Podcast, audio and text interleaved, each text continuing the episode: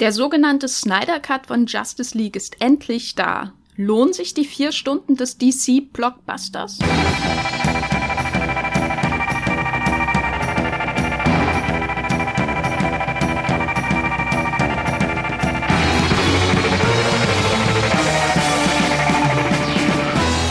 Hallo und herzlich willkommen hier bei Streamgestöber, dem Moviepilot Podcast über alle neuen und kultigen und richtig guten und Geheimtipp Filme und Serien, die man so in Deutschland streamen kann, ob bei Amazon oder Netflix, bei Join oder bei TV Now oder in den diversen Mediatheken, die es da draußen so gibt.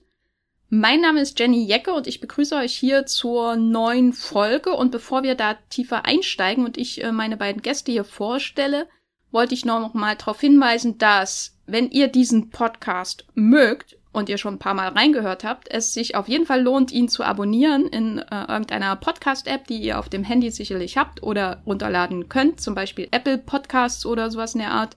Und wenn ihr diesen Podcast richtig, richtig, richtig gern hört und äh, jeden Mittwoch 5 Uhr aufsteht, um sofort die neueste Folge zu hören, dann lasst uns doch eine Review da. Das geht ebenfalls in euren Podcast-Apps. Ihr könnt da Sternenbewertungen hinterlassen, ihr könnt schreiben, wie ihr diesen Podcast findet.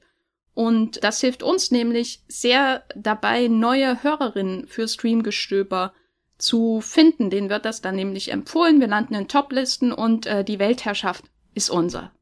Ich begrüße hier zum äh, zweiten bereits Podcast über den Snyder Cut von Justice League zwei äh, große Fans von Zack Snyder. Ich hoffe, ich unterstelle Ihnen hier jetzt nichts, was nicht den Tatsachen entspricht. Da ist zum einen auf jeden Fall ein, ein Fan von Zack Snyder und unser DC-Experte Patrick Reinbold. Hallo Patrick. Hallo Jenny.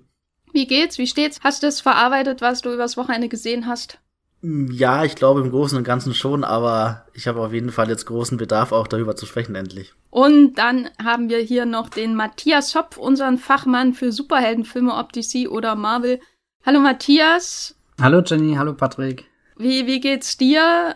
Hast du bereits sehr viele Würfel gebastelt und in deiner Wohnung rumstehen und nennst die alle Mutter? das hört sich jetzt weird an, aber ja, vielleicht. Okay. Wir drei sind heute hier zusammengekommen, um über den sogenannten Snyder Cut von Justice League zu sprechen. Falls ihr spontan nicht wisst, was das ist, dann lasst mich das eine Sekunde erklären. 2017 kam Justice League, ein riesengroßer DC-Blockbuster, sozusagen das DC-Äquivalent von äh, den Avengers-Filmen von Marvel, ins Kino. Allerdings gab es hinter den Kulissen zahlreiche Probleme und auch Tragödien, die dazu geführt haben, dass eine Schnittfassung ins Kino kam, die der ursprüngliche Regisseur Zack Snyder nicht abgesegnet hat. Und jetzt, viele Jahre später, ist es dazu gekommen, dass die von Zack Snyder erwünschte Schnittfassung, der sogenannte, von Fans auch so ähm, getaufte Snyder Cut, endlich in Deutschland auch zu sehen ist. Der ist vier Stunden lang und den gibt's bei Sky. Ich dächte im Entertainment Paket, heißt das so? Ich glaube, das ist das Cinema-Paket, aber ich bin mir jetzt auch nicht 100% sicher. Es müsste Cinema sein. Also ich hatte Sky-Ticket mit Cinema gebucht und da ist er dabei. Genau, so könnt ihr den in Deutschland äh, schauen, was generell auch was ganz Besonderes ist, dass ähm, weltweit so ein großer Film, immer noch ein riesen Blockbuster, nicht nur weil er vier Stunden lang ist, in Deutschland äh, bei einem Streamingdienst zeitgleich Premiere feiert, ohne vorherige Kinoauswertung, in dieser Fassung zumindest. Und wenn ihr mehr über die Hintergründe des Snyder Cuts erfahren wollt. Zum Beispiel darüber, wie ist es überhaupt dazu gekommen 2017? Was steckt hinter dieser gigantischen Fanbewegung, die auch mit dazu beigetragen hat, dass dieser Snyder Cut von Justice League jetzt tatsächlich Wirklichkeit geworden ist, dann kann ich euch unseren ersten Podcast über diese Schnittfassung des DC-Films empfehlen. Den haben wir vor ein paar Monaten aufgenommen. Wenn ihr Snyder in eure Podcast-App bei Streamgestöber eingebt, dann findet ihr den ohne Probleme und dann werdet ihr aufgeklärt. Dann ist der nächste Schritt, den Snyder Cut zu schauen und dann ist der nächste Schritt, diesen Podcast hier zu Ende zu hören. Denn wir steigen heute äh, richtig ein in die Materie. Wir haben alle drei den Snyder Cut ein oder mehrmals ähm, gesehen und dementsprechend erwarten euch auch diverse Spoiler, was die Veränderungen in dieser Schnittfassung von Justice League angeht. Ähm, und wir werden natürlich auch so ein bisschen darüber spekulieren, wie könnte es jetzt weitergehen, falls es überhaupt weitergeht mit diesen DC-Helden, mit Batman, Wonder Woman, Cyborg, Flash, Aquaman und vielleicht noch irgend so random grünen Dude, der am Ende auftaucht. Falls ihr Angst vor Spoiler habt, dann springt jetzt ab, hört den anderen Podcast, schaut den Snyder Cut und dann kommt wieder zurück. So, ich glaube, das ist Vorwarnung genug. Wir haben den Snyder Cut gesehen. Matthias, als du die vier Stunden hinter dir hattest, was war das Gefühl, das bei dir überwogen hat? Also ich habe mich schon erschlagen, gefühlt vier Stunden einen Film zu schauen. Ich glaube, egal was für ein Film das ist, das ist ein, ein Kraftakt und gerade wenn, wenn das dann auch noch so, so ein Film voller großer Ereignisse ist, voller, voller großer Emotionen und Bewegung, da war ich platt. Ich habe auch an dem Abend nichts anderes mehr gemacht. Also so viel Zeit war eh nicht, bevor ich dann ins Bett gegangen bin.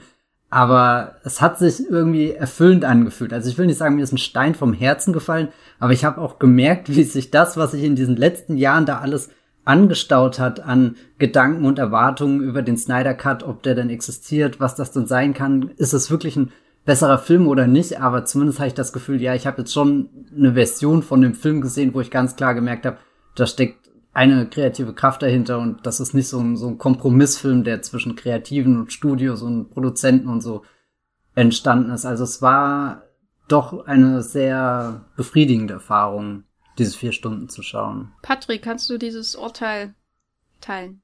Äh, ja, schon ziemlich stark. Also ähm, mir ging es auch nach den vier Stunden ganz ähnlich. Ich war sehr erschöpft und erschlagen, aber jetzt auch nicht unbedingt im negativen Sinne, sondern wirklich, weil halt weil ich das schon lange nicht mehr dieses Gefühl hatte von so einem Blockbuster, auch wenn es nicht im Kino war, aber zu Hause so komplett irgendwie gefesselt und überrumpelt zu werden. Und ähm, ich bin ja auch großer DC und Zack Snyder Fan, deswegen war der Hype vor dem äh, Snyder Cut jetzt auch schon wirklich gar nicht mehr zu toppen. So, deswegen äh, war das auch. Es ist immer so ein bisschen auch eine Anspannung dabei, wenn ich dann so gehypt bin auch im Film und dann gucke ich den wirklich und das sind irgendwie vier Stunden und ich muss erstmal alles verarbeiten und, und irgendwie verkraften, was da jetzt passiert ist und einordnen. Deswegen ist es auch immer so ein bisschen die erste Sichtung manchmal fast schon, also jetzt nicht Arbeit, aber es ist schon fordernder, als wenn man den jetzt irgendwie so entspannt einfach wegguckt. Also so geht's mir dann zumindest. Also ich muss dann die vier Stunden schon immer, die sind schon immer sehr intensiv dann. Und ja, genau, äh, weil es eben auch vier Stunden sind. Also das ist ja auch nicht so alltäglich, dass man jetzt mal so einen vier Stunden Blockbuster wegguckt. Deswegen äh, war das ein sehr intensives, erschöpfendes, aber am Ende auch sehr äh, beglückendes Erlebnis, den Snyder Cut zu sehen. Glaubst du, im Kino wäre deine Erfahrung anders gewesen? Mm, ja, glaube ich schon.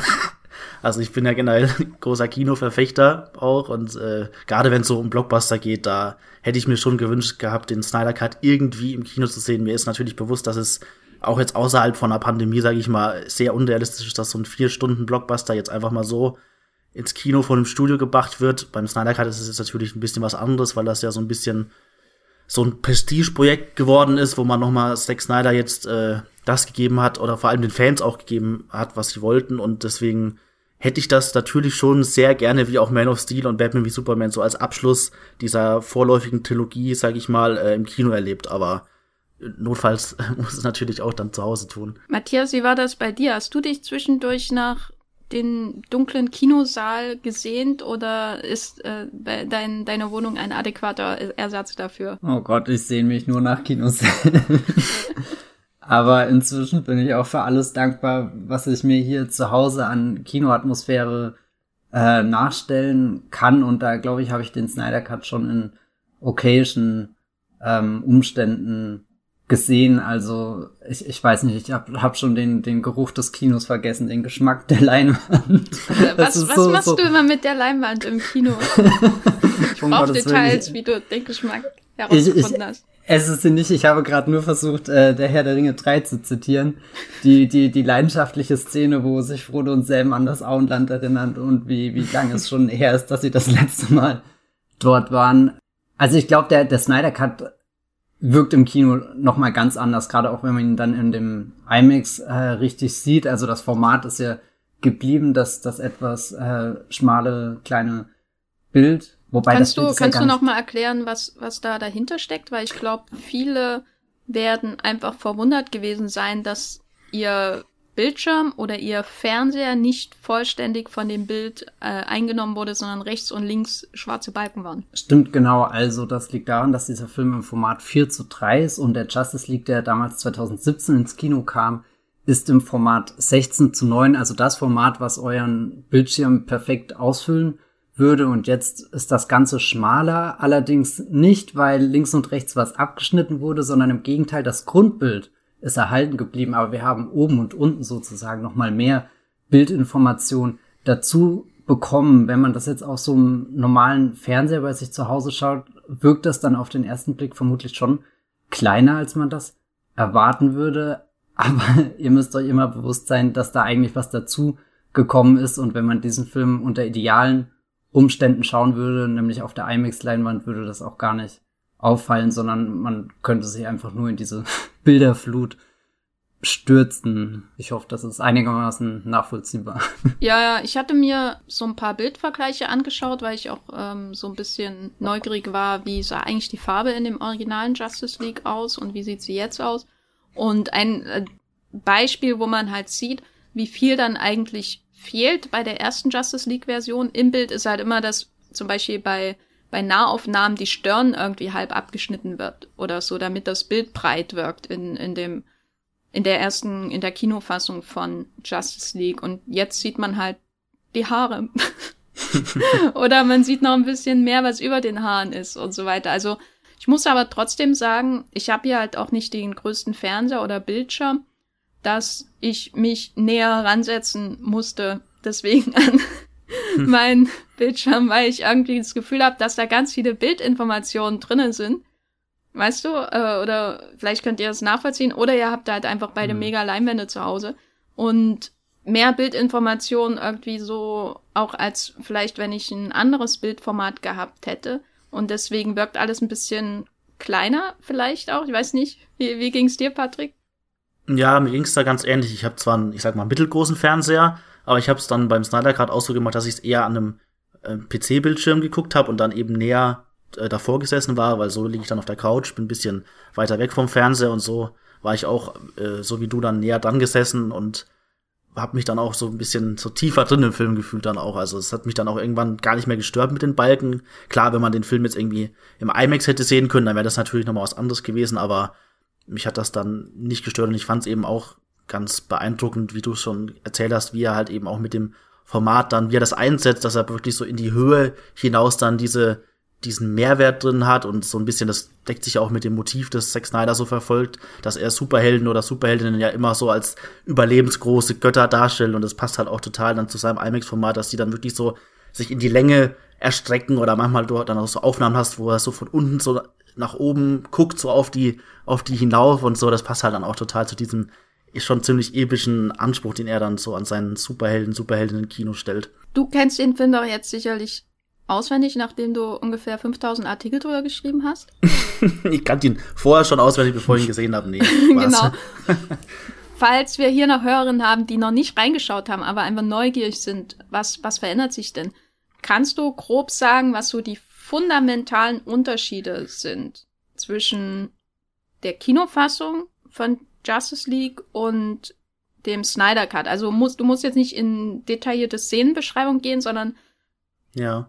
ein paar Menschen auf der Welt, mindestens drei oder vier, werden sich wahrscheinlich noch an die Kinofassung erinnern mhm. und sich wundern, lohnt sich das jetzt? Kriege ich da wirklich jetzt mehr von, außer mehr Bild? Also es ist erstmal grundsätzlich so, dass sich die Story, die wir in der Kinofassung bekommen haben, nicht groß verändert. Also es geht immer noch um das Gleiche.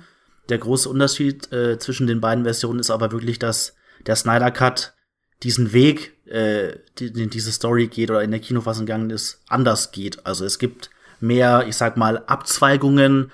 Der, der Film äh, setzt die Figuren teilweise in einen anderen Kontext. Er gibt denen viel mehr Hintergründe einzelnen Superhelden wie Flash und Cyborg ähm, selbst ein so eher, ich sag mal, stereotyper Bösewicht wie Steppenwolf in der Kinofassung bekommt hier sogar ein bisschen mehr Charakter, Fleisch an die Knochen, sag ich mal. Also selbst er hat ein, er hat ein bisschen neues Design und wirkt dadurch ganz anders.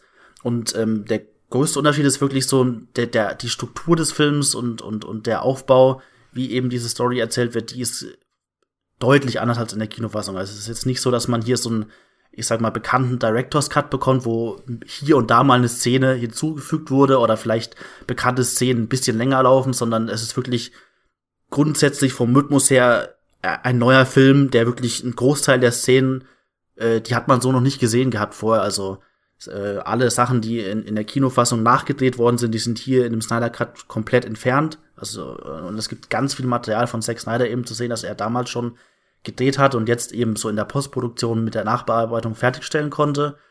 Und ähm, ja, es wird eben vor allem, ich glaube, wenn man da über den Unterschied spricht, es gibt noch sowas wie, dass zum Beispiel die Gewalt auch ein bisschen härter ist, also die Kinofassung von Justice League, die war typisch so PG-13, also musste ein bisschen fürs, fürs Massenpublikum natürlich harmloser sein, damit, damit da mehr Leute, auch, auch alle Altersklassen reinkommen. Und der Snyder Cut äh, hat sein härteres R-Rating jetzt und das nutzt er schon auch aus. Also die, die Action in dem Film, die ist, ist einfach ein bisschen blutiger und derber noch.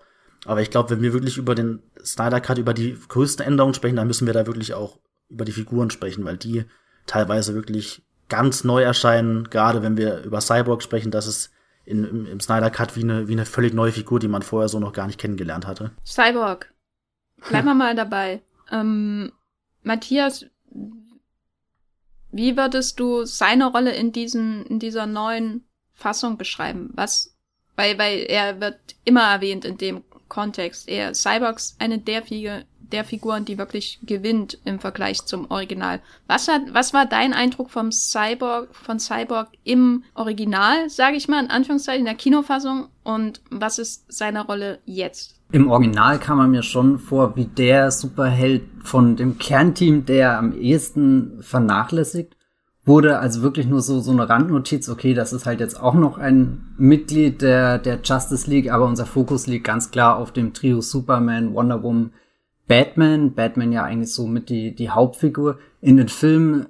Der Flash hat dann sogar noch und Aquaman haben, haben ihre kleinen Standout-Szenen bekommen, aber Cyborg ist wirklich sehr unsichtbar geworden, was schade ist, weil das ja eine der großen neuen Figuren überhaupt in dem Film waren. Viele der anderen hat man ja davor schon oder in anderen Filmen gesehen, während Cyborg ist halt bisher nur in Justice League hier in Live-Action im Kino zu sehen und der Snyder Cut nimmt sich da wirklich ungemein viel Zeit, um ihm eine eigene Geschichte zu geben, um uns nochmal in, in so, so eine Origin Story in, in kleinen, kleinen Momenten, also um das begreifbar zu machen, was, was er durchgemacht hat, was seine zentralen Konflikte sind, dass er da eine Beziehung zu einem Vater hat, die ja nicht sehr gut ist. Der Vater ist entfremdet, ähm, ist nur in seine Arbeit investiert und seinen Sohn lernt er eigentlich auch erst dann kennen, wenn, wenn er selbst zum Arbeitsprojekt irgendwie wird und, und er seine Profession da anwenden kann, um ihn wie, wie so ein, so ein Frankenstein zum, zum Leben zu erwecken. Also es ist sehr tragisch, was da alles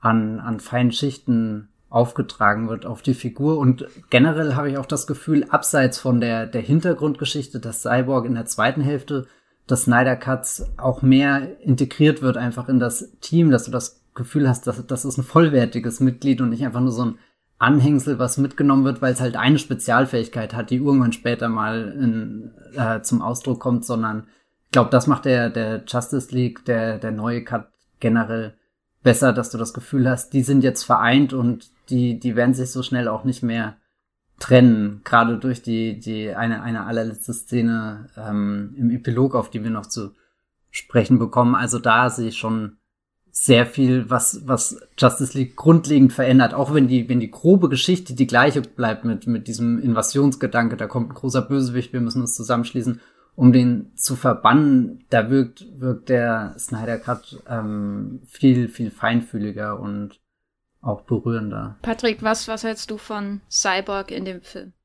Ähm, ja, für mich war es auch von allen Figuren her auf jeden Fall die stärkste Änderung. Ich habe auch bei Cyborg in der Kinofassung irgendwie gar nicht so mitbekommen, was jetzt überhaupt so dieses ganz Besondere von ihm ist. Also er wirkte, wie Matthias schon gesagt hat, immer mal so ein bisschen wie so ein Anhängsel, der halt irgendwie jetzt auch im Team dabei ist, aber man oder der dann irgendwie kurz mal zum Einsatz kommt, wenn, wenn seine Kräfte gerade dienlich sind. Aber ich fand es halt eben auch im Snyder Cut sehr stark, neben dieser Hintergrundgeschichte, die wir zu sehen bekommen, wie er wirklich durch diesen tragischen Unfall dann zu Cyborg wird, fand ich es auch ganz spannend zu sehen, wie seine Kräfte überhaupt funktionieren. Also in, in dem Ausmaß war das ja in der Kinofassung gar nicht irgendwie klar oder sichtlich, dass er jetzt wirklich so dieser komplette Herrscher über die digitale Welt sein kann. Also da gibt es so ein paar coole Szenen im Snyder Cut, wo er dann wirklich in so einer Art digitalen Matrix unterwegs ist, wo es dann heißt, er kann alles hacken, was also sämtliche Finanzmärkte oder so kann der kontrollieren. Da gibt's ja dann auch diese kleine Szene, wo er einer einer Mutter, die nicht so viel Geld hat, eine Alleinerziehende, der, der, der schiebt er dann mal kurz so aufs Bankkonto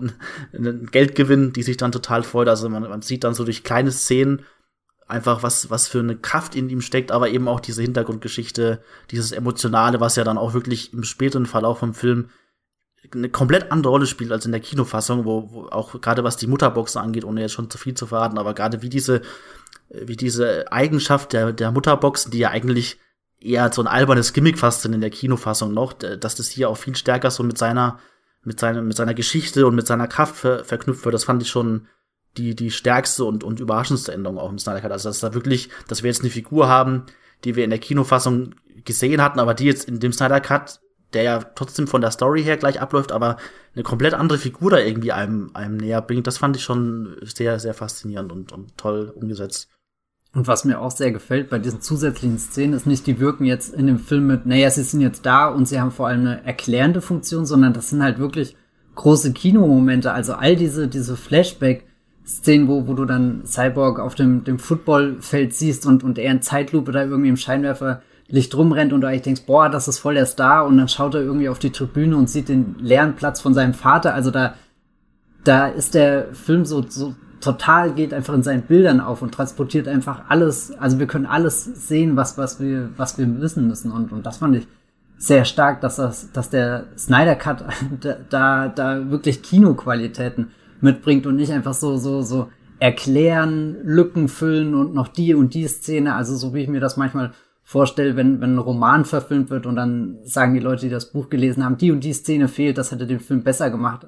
Aber das ist ja meist nicht so, sondern der, der Film muss ja auch irgendwie eine eigene Sprache finden, eine eigene Interpretation und das vorstellen. Und da habe ich das Gefühl, dass, dass die, die zusätzlichen Snyder-Szenen das Ganze erst so richtig lebendig machen und den, den Win-Cut im, im Gegenzug dann noch, noch schematischer und einfallsloser wirken lassen. Also bei, bei Snyder ist das schon eine äh, sehr sinnliche Erfahrung, auch irgendwo einfach in die Bilderwelten dann einzutauchen, vor allem in die Zeitlupen. Was, was sind denn für dich die wichtigsten Mittel, mit denen diese, sag ich mal, diese zusammenhängende Geschichte zusammenhängend äh, äh, inszeniert wird? Also was ist das, was für dich alles zusammenhält, was bei Whedon fehlt? Ich habe beim Snyder Cut sehr oft an Watchmen gedacht. Das ist so der Zack Snyder Film, der mir am ehesten in Erinnerung kam. Gar nicht so sehr Man of Steel oder Batman vs. Superman, die ja die Geschichte davor erzählen, sondern der, der Watchmen-Film, auch eine Superheldengeschichte, basiert auch auf einem DC-Comic, ähm, der, der gibt mir das Gefühl, dass ich so ein richtig flächendeckendes Epos anschaue, dass es da eine große Geschichte gibt, aber auch ganz viele kleine Abzweigungen, ganz viele kleine Szenen und plötzlich höre ich irgendwie Nena 99 Luftballons, was ich nie gedacht hätte. Und und es findet so so eine kleine romantische Szene in dieser großen düsteren Superheldengeschichte statt, die die ich auch nicht erwartet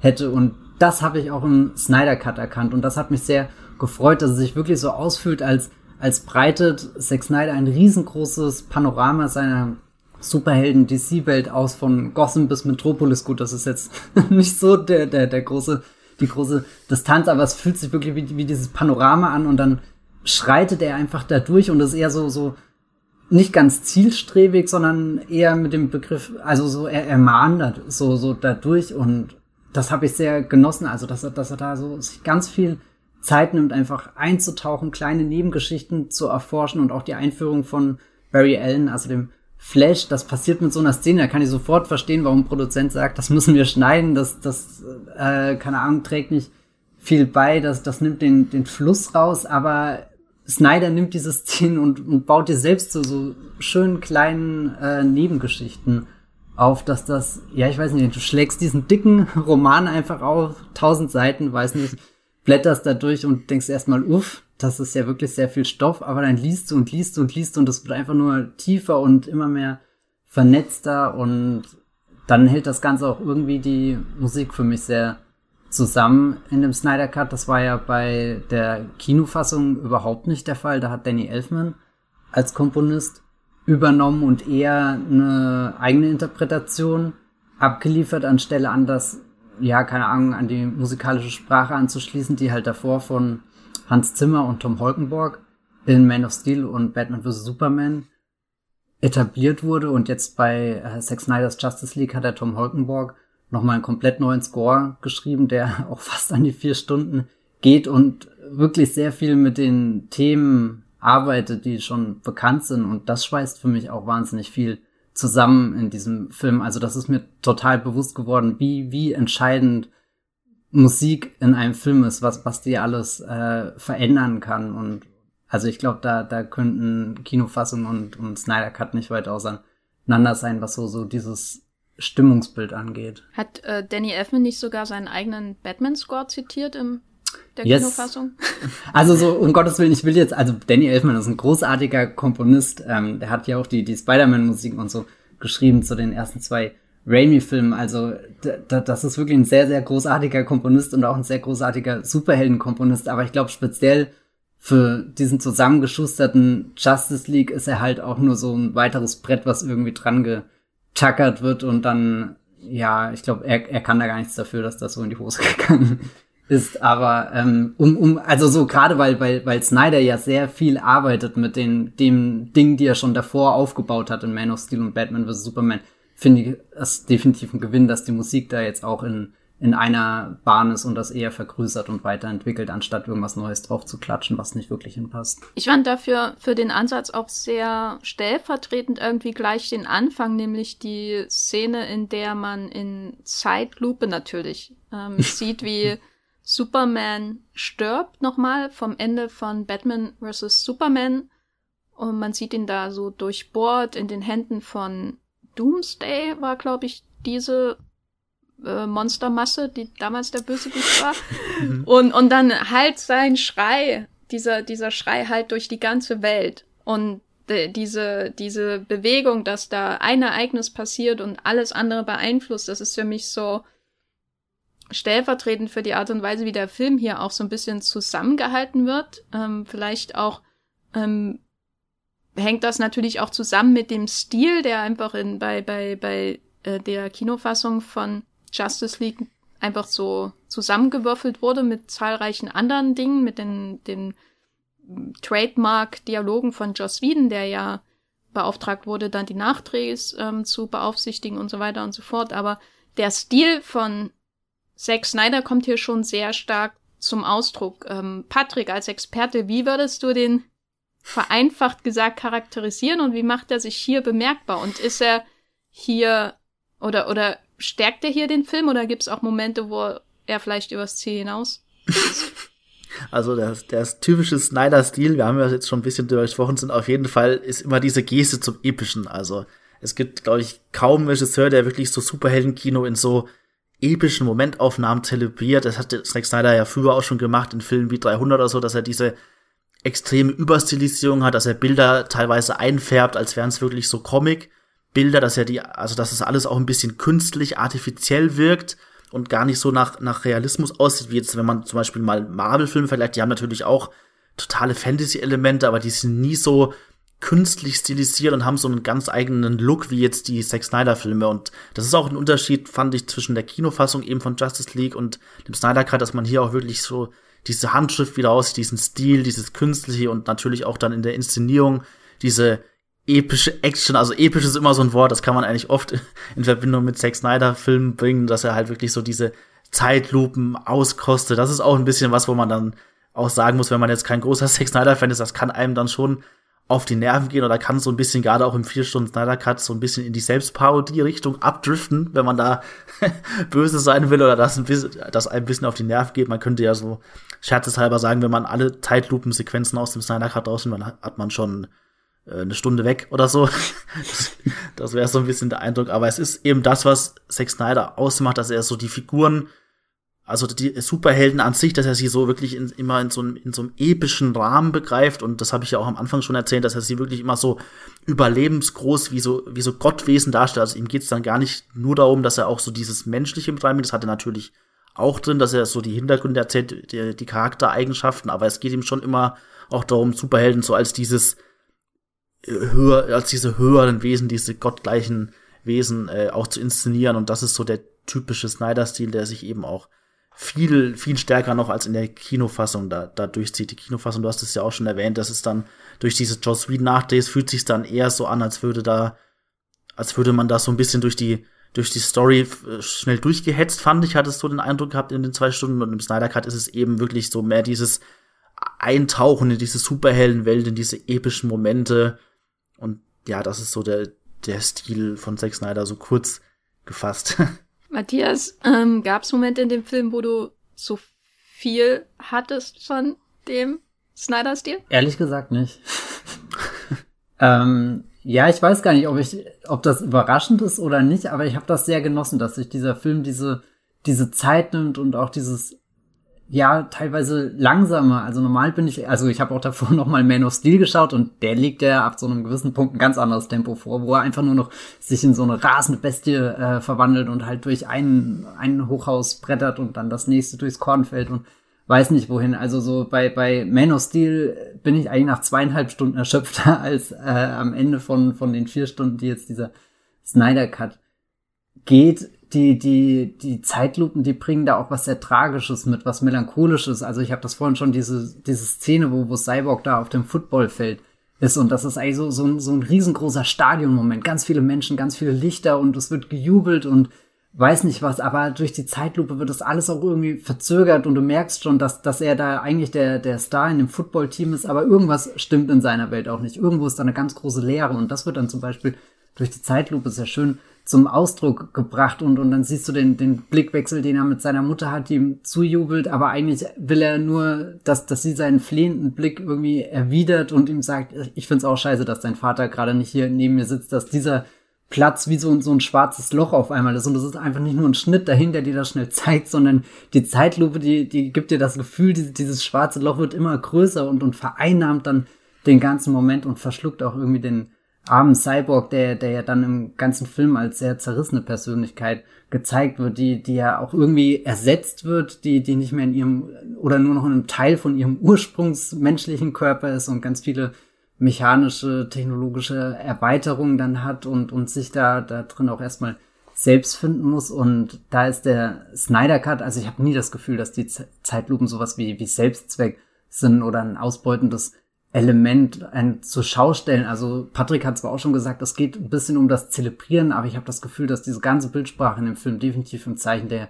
Geschichte steht und das, was Snyder drüber äh, über über die Figur sagen will und selbst wenn er dann jemanden wie Superman oft als als ja diese diese gottähnliche Kreatur ähm, inszeniert, bringt die Zeitlupe dann auch ganz viel Einsamkeit zu diesem Gott, der da jetzt auf der Erde ist, irgendwie abgeschottet von den Menschen, zu denen er eigentlich gehört, beziehungsweise sind ja alle nicht mehr wirklich existent. Also Zeitlupe auch irgendwie, um, um die, die Einsamkeit dieser, dieser Superhelden erfahrbar zu machen, die sich da jetzt auf so einen Weg in die, ja, wirklich in so eine, so eine Endzeit, in so eine Apokalypse begeben, bis, bis sie dann ganz weg sind von dem, wo, wo die Menschen sind, sondern irgendwo auf so einem, weiß nicht, Toxic Waste Planet, den, den der Steppenwolf da geschaffen hat. Also da, das sieht ja dann total außerweltlich aus, wo sie sich bewegen und ja, keine Ahnung. Also ich, oh Gott, ich könnte jetzt noch so viel über die Zeitlupe erzählen, wenn wir zum Beispiel zum Flash kommen und der ja dann anfängt mit der Zeit zu spielen, also so,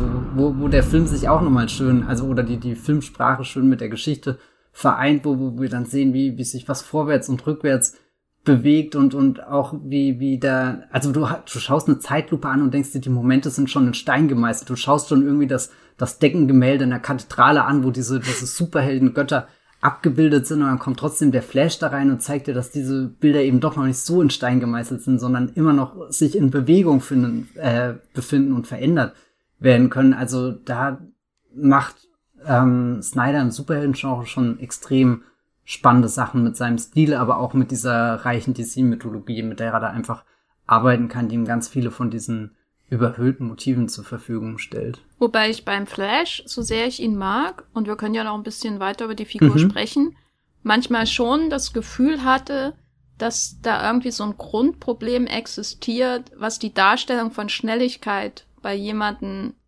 angeht, der schneller ist als alles andere. Also was ich damit meine, ist, die Szenen vom Flash wirken manchmal, zum Beispiel, wenn Bruce Wayne da sein, sein, ähm, ähm, wie heißt das, Bett Dingens da wirft.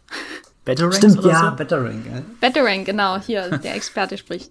ähm, wenn er, wenn er das wirft und der, und die Szene war ja schon der Kinofassung und der Flash dreht sich dann so in Zeitlupe um und schaut ihm nach, habe ich immer das Gefühl, dass alles auf einmal so zäh wirkt wie Honig und irgendwo mhm. runterfließt. Also mein Problem ist immer noch so ein bisschen, dass einer der wenigen Filme, die das anders gemacht haben und wo ich wirklich ein Gefühl für Schnelligkeit hatte, obwohl die Zeit stehen bleibt, ähm, hier X-Men Days of Future Past ist mit dem Quicksilver. Das ist für mich so der Moment, wo ich sage, ja, da kriege ich wirklich ein Gefühl dafür, für die unglaubliche Schnelligkeit, obwohl alles stehen bleibt. Weil das natürlich auch spielerisch umgesetzt wird. Aber hier im Snyder Cut habe ich immer, also nicht immer, aber schon sehr oft das Gefühl, dass Ezra Miller sich einfach langsam bewegt und der Hintergrund ist teilweise sehr, sehr unscharf. Das heißt, für den Hintergrund kriegst du nicht so ein Gefühl dafür, dass sich die Umgebung auch gerade in, in, in Zeitlupe befindet. Und das Resultat ist, dass einfach alles langsam ist, obwohl wir den schnellsten Menschen auf der Welt beobachten. Könnt ihr das nachvollziehen? Ja. Ja, also ich kann es nachvollziehen. Ich wüsste jetzt aber eben auch nicht so die, die Lösung für das Problem, weil es eben. Na, das ist zum Glück nicht unsere Aufgabe. Ja, aber ich kann das auf jeden Fall nachvollziehen. Also mich, mich stört das nicht so. Ich finde das immer sehr gut gelöst in dem Film auch, gerade wenn es dann, also gerade so, dass man in diesem Chaos und diesem hektischen Treiben, das ja dann teilweise herrscht, so auf einmal dann diese Übersichtlichkeit bekommen und so dieses langsame zum Nachvollziehen. Also ich finde, es schon also ein Mittel, um das auch darzustellen, irgendwie diese, diese übermenschliche Schnelligkeit, die eben dann in diesen extremen Zeitlupen resultiert und damit man da alles erfassen kann. Aber es, es ist schon ein bisschen paradox, wie du sagst, also dass, dass man gerade so dieses nicht erfassbare, übermenschlich schnelle, dann gerade durch dieses extrem langsam und gerade so durch diese Zeitlupen, die ja eh schon viel in dem Film ausmachen, so diese Action-Zeitlupen, die man ja noch hat und dass dann diese Flash-Superkraft dann auch diese extreme Zeitlupe ist, das stimmt schon, das ist dann irgendwie ein bisschen, hebt, das hebt sich, das ist dann nicht so besonders, dass sich da nochmal abhebt, so dass man da nochmal irgendwie was Besonderes für diese, für diese, also besondere Bilder außerhalb der, der, der Snyder-Zeitlupen für diese Superkraft findet. Das kann ich schon nachvollziehen auf jeden Fall. Es gibt halt so ein paar Ausnahmen, zum Beispiel, wenn er da versucht, diese Trümmer von den entführten Wissenschaftlern abzuhalten und dann sieht man so diese Schemen von ihm, wie sie sich ganz schnell mhm. durch so eine Blitzwolke irgendwie bewegen. Und dann gibt's natürlich die großartige Hotdog-Sequenz, die natürlich auch sehr stark an die Quicksilver-Sequenzen aus den X-Men-Filmen erinnern, ähm, weil sie halt ähnlich spielerisch ist. Und gleichzeitig hast du da aber immer den Moment, dass die Zeit stehen bleibt und er sich aber auch extrem langsam bewegt. Ja. Matthias, was, was meinst du? Na, ich hatte manchmal das Gefühl, dass es uns auch so, so in seine Perspektive hineinversetzt. Also ich glaube, wenn wir als, als Batman das Ganze sehen würden, dann wäre da einfach nur so, so der blaue Blitz, der, der irgendwo durchschlägt, aber für ihn ist das ja vielleicht sogar die größte Superkraft gar nicht so, dass, dass er so schnell ist, sondern eben die Welt so sehr entschleunigen kann, dass er sich wirklich für alles die Zeit nehmen kann, dass, dass er sogar den Hotdog mit einstecken kann, weil er weiß, später, das kann ihm bei dem katastrophalen Bewerbungsgespräch vielleicht doch noch äh, retten oder so. Also irgendwie, du hast da diesen jungen Menschen in einer Welt, die sich ja wirklich komplett im Unsturz befindet. Also seit seit Man of Steel muss da ja die Hölle einfach los sein mit mit was die Menschen für für wahr und richtig halten und was sie vertrauen können. Und Barry Allen hat dann die Gabe, das für sich alles so anzuhalten, um es wirklich im, im Detail zu, zu entschlüsseln und daraus seine Entscheidungen zu treffen. Ich meine, ganz so sehr, also der Film nutzt das schon hauptsächlich für irgendwelche Action und, und geht da jetzt nicht in, in den Aspekt, den ich mir so wirklich vorstelle, aber ich finde find das eigentlich eine, eine sehr angenehme Superkraft, die, die Welt zu entschleunigen. Und das passt irgendwie für mich schön zu diesem ähm, Motiv, was sich auch schon in Man of Steel versteckt, dass, dass diese Superhelden ja auch irgendwo ungemein verletzlich sind, dass ähm, Clark Kent als Kind ja eigentlich erschlagen wird von den Dingen, die um ihn herum passieren, von den ganzen Geräuschen, den Bewegungen und so, die er wahrnimmt, die er, die er über selbstverschlossene Räume hinweg und so merkt er, wie die äh, Mitschülerin über ihn lästern und, und dann sagt ja äh, irgendwie seine Mutter diesen, diesen Satz mit, äh, die, die, die Welt ist so groß, dann, dann mach sie dir kleiner und ich glaube, das ist auch das, was der Flash da in diesem Moment macht und, und was jede der, der Superheldenfigur irgendwie für sich herausfinden muss. Also auch Cyborg, der ja, Patrick hat das ja schon gesagt, der hier der digitale Overlord werden könnte, aber ja auch sich auf der, der Gratwanderung befindet, um, um herauszufinden, wer denn jetzt wirklich ist. Oder, oder ich mag auch sehr in Man of Steel die Szene, wo, wo Sott auf die Erde kommt und halt auch auf einmal merkt, dass er einerseits in seiner Rüstung der, der Übermensch ist, aber ohne diese Rüstung genauso ausgeliefert ist wie die, wie die Aliens in Krieg der Welten oder so. Am Ende, die ja fast gar nicht atmen können, sondern einfach nur da niedergerafft werden von den, den Schwingungen, die, die, die sie zu spüren bekommen. Also ich finde es auf alle Fälle wahnsinnig faszinierend, selbst wenn Widersprüche in, in den Superkräften und der, der visuellen Aufbereitung oder so vorhanden sind. Ich liebe die Hotdog-Szene übrigens. Also das ist eine der besten Szenen im ganzen Film. Ich glaube, wenn man so ein, eine Szene aus diesen vier Stunden Snyder Cut rausgreifen will, in der der Stil von Zack Snyder so in, in Perfektion zum Ausdruck kommt, dann muss man nur auf diese Flash Auto-Unfall-Hotdog-Szene verweisen. Also das ist wirklich, äh, ja, ich liebe die Szene. Ich habe sie ja auch gleich mehrmals geguckt. Das war eine der Szenen, da habe ich gleich gedacht, also da, das habe ich gar nicht fassen können. So, so gut fand ich die. Da habe ich gleich noch zurückgespulen, habe die noch mehrmals geschaut. Gerade so dieser Mix aus diesem Zeitlupen, diese, diese epische Zeitlupe, dann dann diese total emotionale Song, den er da einspielt und dann noch das, dieses absurd komische mit dem Hotdog. Also da kommt wirklich alles zusammen, wo ich dachte, wow. Und du hast und noch nicht über den Sesam. Ne? ja, das Sesamkorn in Zeitlupe auch noch. Also das war wirklich ein, ein grandioser Moment. Ich hatte auch manchmal das Gefühl, der, der wurde noch für 3D gedreht, ne? Ja, ja, stimmt. Teilweise durch diese Effekte dann, also durch diese Sachen, die dann ins Bild so ein bisschen in Zeitlupe noch so rein ploppt oder auf einen zufliegen. Stimmt, ja. Was fügt denn der Flash, abgesehen von seinen Kräften als Figur, diesem Film hinzu? Vielleicht auch, was den Humor angeht. Er ist schon ein, ein witziger Zeitgenosse. Ja, also ich fand ihn jetzt so vom Humor, von der Humorart her war er jetzt nicht komplett anders wie in der Kinofassung. Klar, da gab es dann noch mehr Gags, wo er wirklich so, also wo er dann teilweise irgendwie so am Rande halt eben war in der Kinofassung und dann hat er noch kurz so einen Spruch mit reingeschmissen. Das, ich meine, das ist hier auch nicht groß anders. Er ist immer noch die Figur, die so diese meisten, ich sag mal, Comic Relief Momente bietet, so ein bisschen da irgendwie einen lustigen Spruch in einer ernsten Situation einstreut. Aber ich fand eben gerade dadurch, dass man da auch ein bisschen mehr so ihn als Charakter beleuchtet hat, fand ich ihn jetzt nicht so als rein Gag-Lieferanten. Also gerade die Hintergrundgeschichte mit seinem Vater, die wurde in der Kinofassung auch schon ein bisschen mit reingebracht, dass äh, der, der, Vater von Barry Allen ist im Gefängnis und das erfährt man, glaube ich, gar nicht so sehr in den in beiden Fassungen, aber es ist, äh, wenn man die Comics ein bisschen kennt, weiß man, dass er praktisch unschuldig im Knast äh, sitzt, weil ähm, er äh, ihm wird in die, äh, in die Schuhe geschoben, dass er die, äh, die Mutter von, von Barry Allen umgebracht hat, aber da kommt in den Comics, das ist dann noch eine andere Story, wo es dann wirklich auch wieder um Zeitreisen geht und alternative äh, Realitäten, aber das ist so ein bisschen der, der, der Moment, also diese Tragik auch, dass er der, der Sohn ist, auch von, es ist ähnlich wie bei Cyborg eigentlich, also es ist generell, ist der Snyder Cut ja auch ein Film, der viel so über, über äh, Kinder erzählt, die ihre Eltern irgendwie glücklich machen wollen oder nicht enttäuschen wollen oder so ein bisschen auch ein schwieriges Verhältnis zu ihren Eltern haben. Und das wird irgendwie zusammen mit Cyborg wird es bei Flash auch gut irgendwie rausgestellt, dass er auch so dieser, dieser quirlige, witzige Kerl ist, aber der gleichzeitig auch so dieses, äh, ja, dieses, äh, seinen Vater nicht enttäuschen und auch so auf eigenen Beinen stehen will. Das, das kommt für mich auch im Snyder Cut irgendwie noch mal deutlich besser aus als in der Kinofassung, auch weil da ein paar mehr, paar Szenen mehr drin sind und so und er da so ein bisschen mehr Raum bekommt und ich fand ihn da einfach irgendwie sympathischer und, und greifbar noch. Ich fand ihn auch witzig, aber eben nicht nur so als reinen Superhelden Kasper so ein bisschen, dass er da irgendwie nur die Gags bringt, sondern ich fand ihn auch einfach so als, als, als auf menschlicher Ebene da einfach sympathischer und, und greifbarer. Also gerade die zwei Szenen im Gefängnis mit seinem Vater. Hier, Billy Crudup macht jeden Film um 100 Prozent besser, aber in dem Fall auch sehr, sehr berührend und tragisch. Gerade die, der Moment, wenn, wenn so die, die Hand an die Scheibe geht, das ist so, so mit einer der emotionalsten Stellen für mich fast so berührend wie die Begegnung zwischen äh, hier ähm, Martha und äh, Louis, wo, wo, wo sie hier den, den, den heißen Tee oder was auch immer oder Kaffee,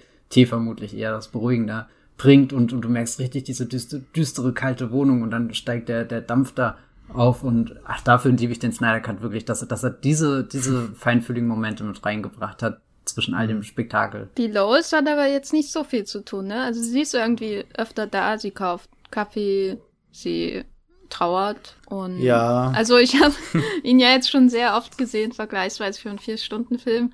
Und habe dann immer gedacht, ah, jetzt kommt wieder eine Lois-Szene, die darstellt, dass sie trauert, was relevant ist, weil sie hat eben Superman verloren, der am Ende von Batman vs. Superman gestorben ist. Aber dann ist sie auch wieder weg. Ja.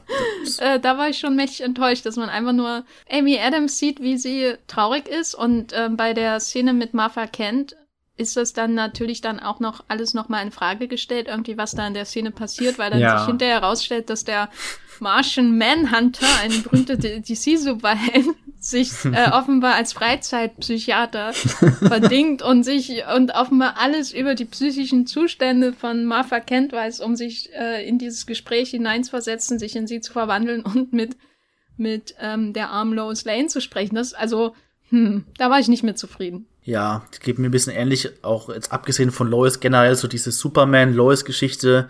Da habe ich mir, das ist eine äh, der Elemente, da habe ich mir vom Snyder Cut tatsächlich sogar ein bisschen mehr noch erhofft gehabt. Also da war ich leicht enttäuscht, dass sich der, der ganze Ablauf im Vergleich zur Kinofassung nicht wirklich verändert hat. Also gerade so dieses, die Geschichte darum, dass äh, Superman eben gestorben ist und was das überhaupt für Auswirkungen so auf die, auf die Welt hat an sich, da habe ich mir irgendwie noch mehr Szenen gewünscht, außerhalb von dieser äh, Teambildung, von dem Teambildungsaspekt der Justice League und der Bedrohung durch Steppenwolf. Da, da dachte ich, es, es geht noch ein bisschen mehr auch in so Charaktermomente, gerade was Lois angeht und, und wie, wie das mit dem Tod von Superman jetzt auch, was das mit ihr macht und mit der Welt an sich. Da fand ich, das fand ich auch leider ein bisschen enttäuschend und es ist ein bisschen zu kurz gekommen, auch dann, gerade wenn Superman eben, also wie er wieder zurückgebracht wird und dann so in die Story mit reinkommt. Er hat ja immer noch so ein, auch im, im Snyder Cut diesen Deus Ex Machina Charakter, also er ist so dieses Überwesen, das dann so, gerade wenn es am nötigsten ist, so in die Story mit reinkommt, um den, um es mit dem großen Bösewicht aufnehmen zu können. Das ist alles noch ein bisschen, ja, funktional und gerade so, wenn man jetzt äh, sich überlegt, dass äh, Justice League, also der Snyder Cut, so ein bisschen eine Trilogie eben, also eine bisherige Trilogie weiterspinnt nach ba äh, Man of Steel und Batman wie Superman, da rückt für mich dann eben die, die, die, die Superman, die Superman-Story und, und das mit Lois zusammen, das rückt für mich da auch ein bisschen zu sehr leider irgendwie in den Hintergrund. Also da, wenn ich da irgendwie einen, einen Kritikpunkt hätte am Snyder Cut oder wo ich ein bisschen enttäuscht war, dann ist es schon auch der Umgang mit, mit Superman und Lois und so nach dem, nach dem äh, Man of Steel und Batman wie Superman Vermächtnis bisher. Ausgehend davon hätten sie auch ein bisschen mehr wieder die Daily Planet Sache mit reinbringen können. Das mochte ich ja immer Ja. sehr als, als Element in den vorherigen zwei Filmen, dass das jetzt so komplett ausgeblendet wird, signalisiert einmal, okay, wir steigern uns hier jetzt noch tiefer in die, die große, äh, weiß nicht, Götter-Alien-Invasionsgeschichte, in die Mythologie hinein und vergessen mehr das, das normale Leben. Aber ich mochte immer gerade so, so die Dynamik, das, das Hin und Her, dass du das von beiden Seiten so siehst. Einmal bist du mittendrin im Superheldenkampf und andersrum siehst du, wie Lawrence Fishburne da in seinem,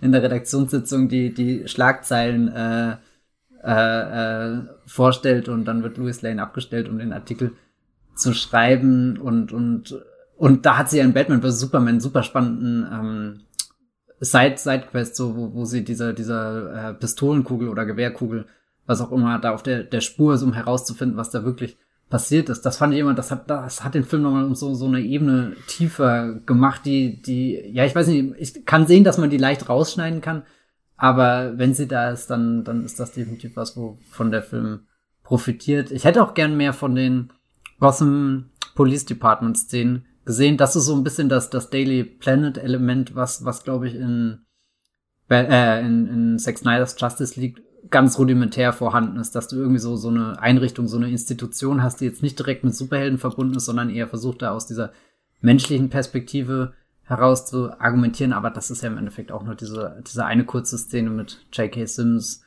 wie er einmal durch das Büro läuft und sie dann auf dem Dach trifft.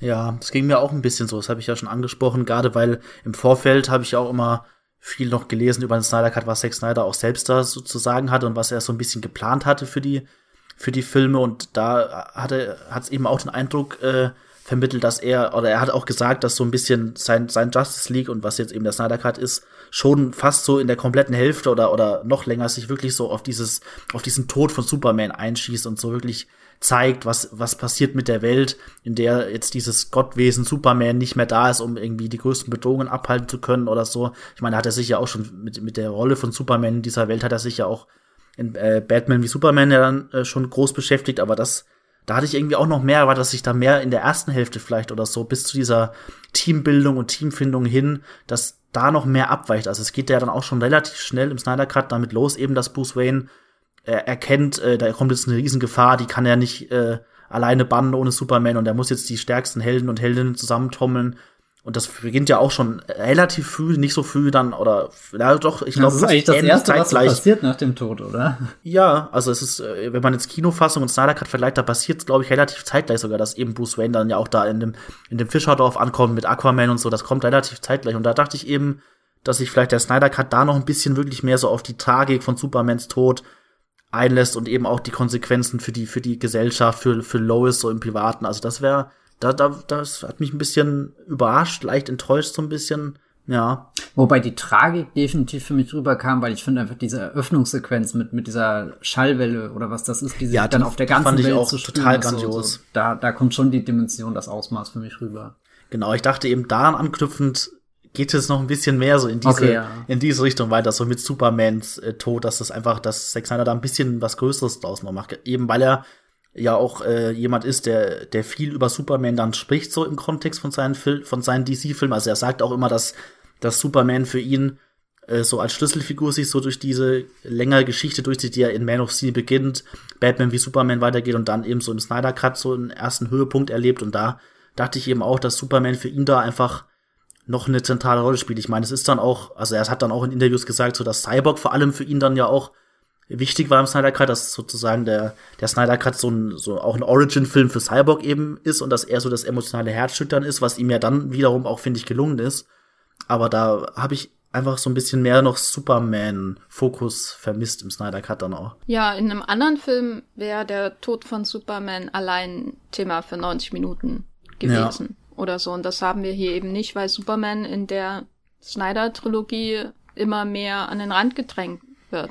Also das ist einfach so. Sein zweiter Film hat bereits Batman und dann noch diverse andere Helden und hier kommen dann noch zig andere Helden dazu, entweder die eine wichtige Rolle spielen oder die angedeutet werden oder die mal Helden sein könnten. Also jede Figur in diesem Film ist ja gefühlt ein, ein DC Easter Egg bis hin mhm. zu dem Kollegen von Silas, äh, Silas Stone in den Star Labs, der in den Folgefilmen irgendwie Atom hätte werden sollen und so. Also alle Menschen im Film sind Superhelden. und Superman, äh, für Superman äh, wird, äh, bleibt leider wenig Zeit. Das muss ich auf jeden Fall auch sagen, einfach weil ich auch Henry Cavill mag. Aber was sich auf jeden Fall zumindest zum Teil zum Positiven wendet, sind ja die Bösewicht, ne? Da hat sich ja auch sehr, sehr viel gewendet, äh, äh, verändert, auch im Vergleich zur Kinofassung. Wir haben immer noch den Steppenwolf oder wie ich ihn am liebsten nenne, den Wolfi, ähm, der, der so ein bisschen der Hauptbösewicht dieses Films ist, weil er eben diese Mutterboxen sucht mit seinen Libellen-Zombies, äh, die da umherschwirren auf der Welt und sehr guten Geruchssinn haben und durch selbst in New York irgendwie auf dem Geländer äh, hängen und durch Fenster gucken und so, was ich auch sehr lustig fand. Und Darüber hinaus sehen wir in dem Snyder Cut aber noch einen anderen Bösewicht, der, ich weiß gar nicht, kam der überhaupt vor der Kinofassung, nämlich der Thanos von DC sozusagen, der Darkseid. Ja, der kam nicht, also in der Kinofassung wurde glaube ich, einmal namentlich erwähnt, dass eben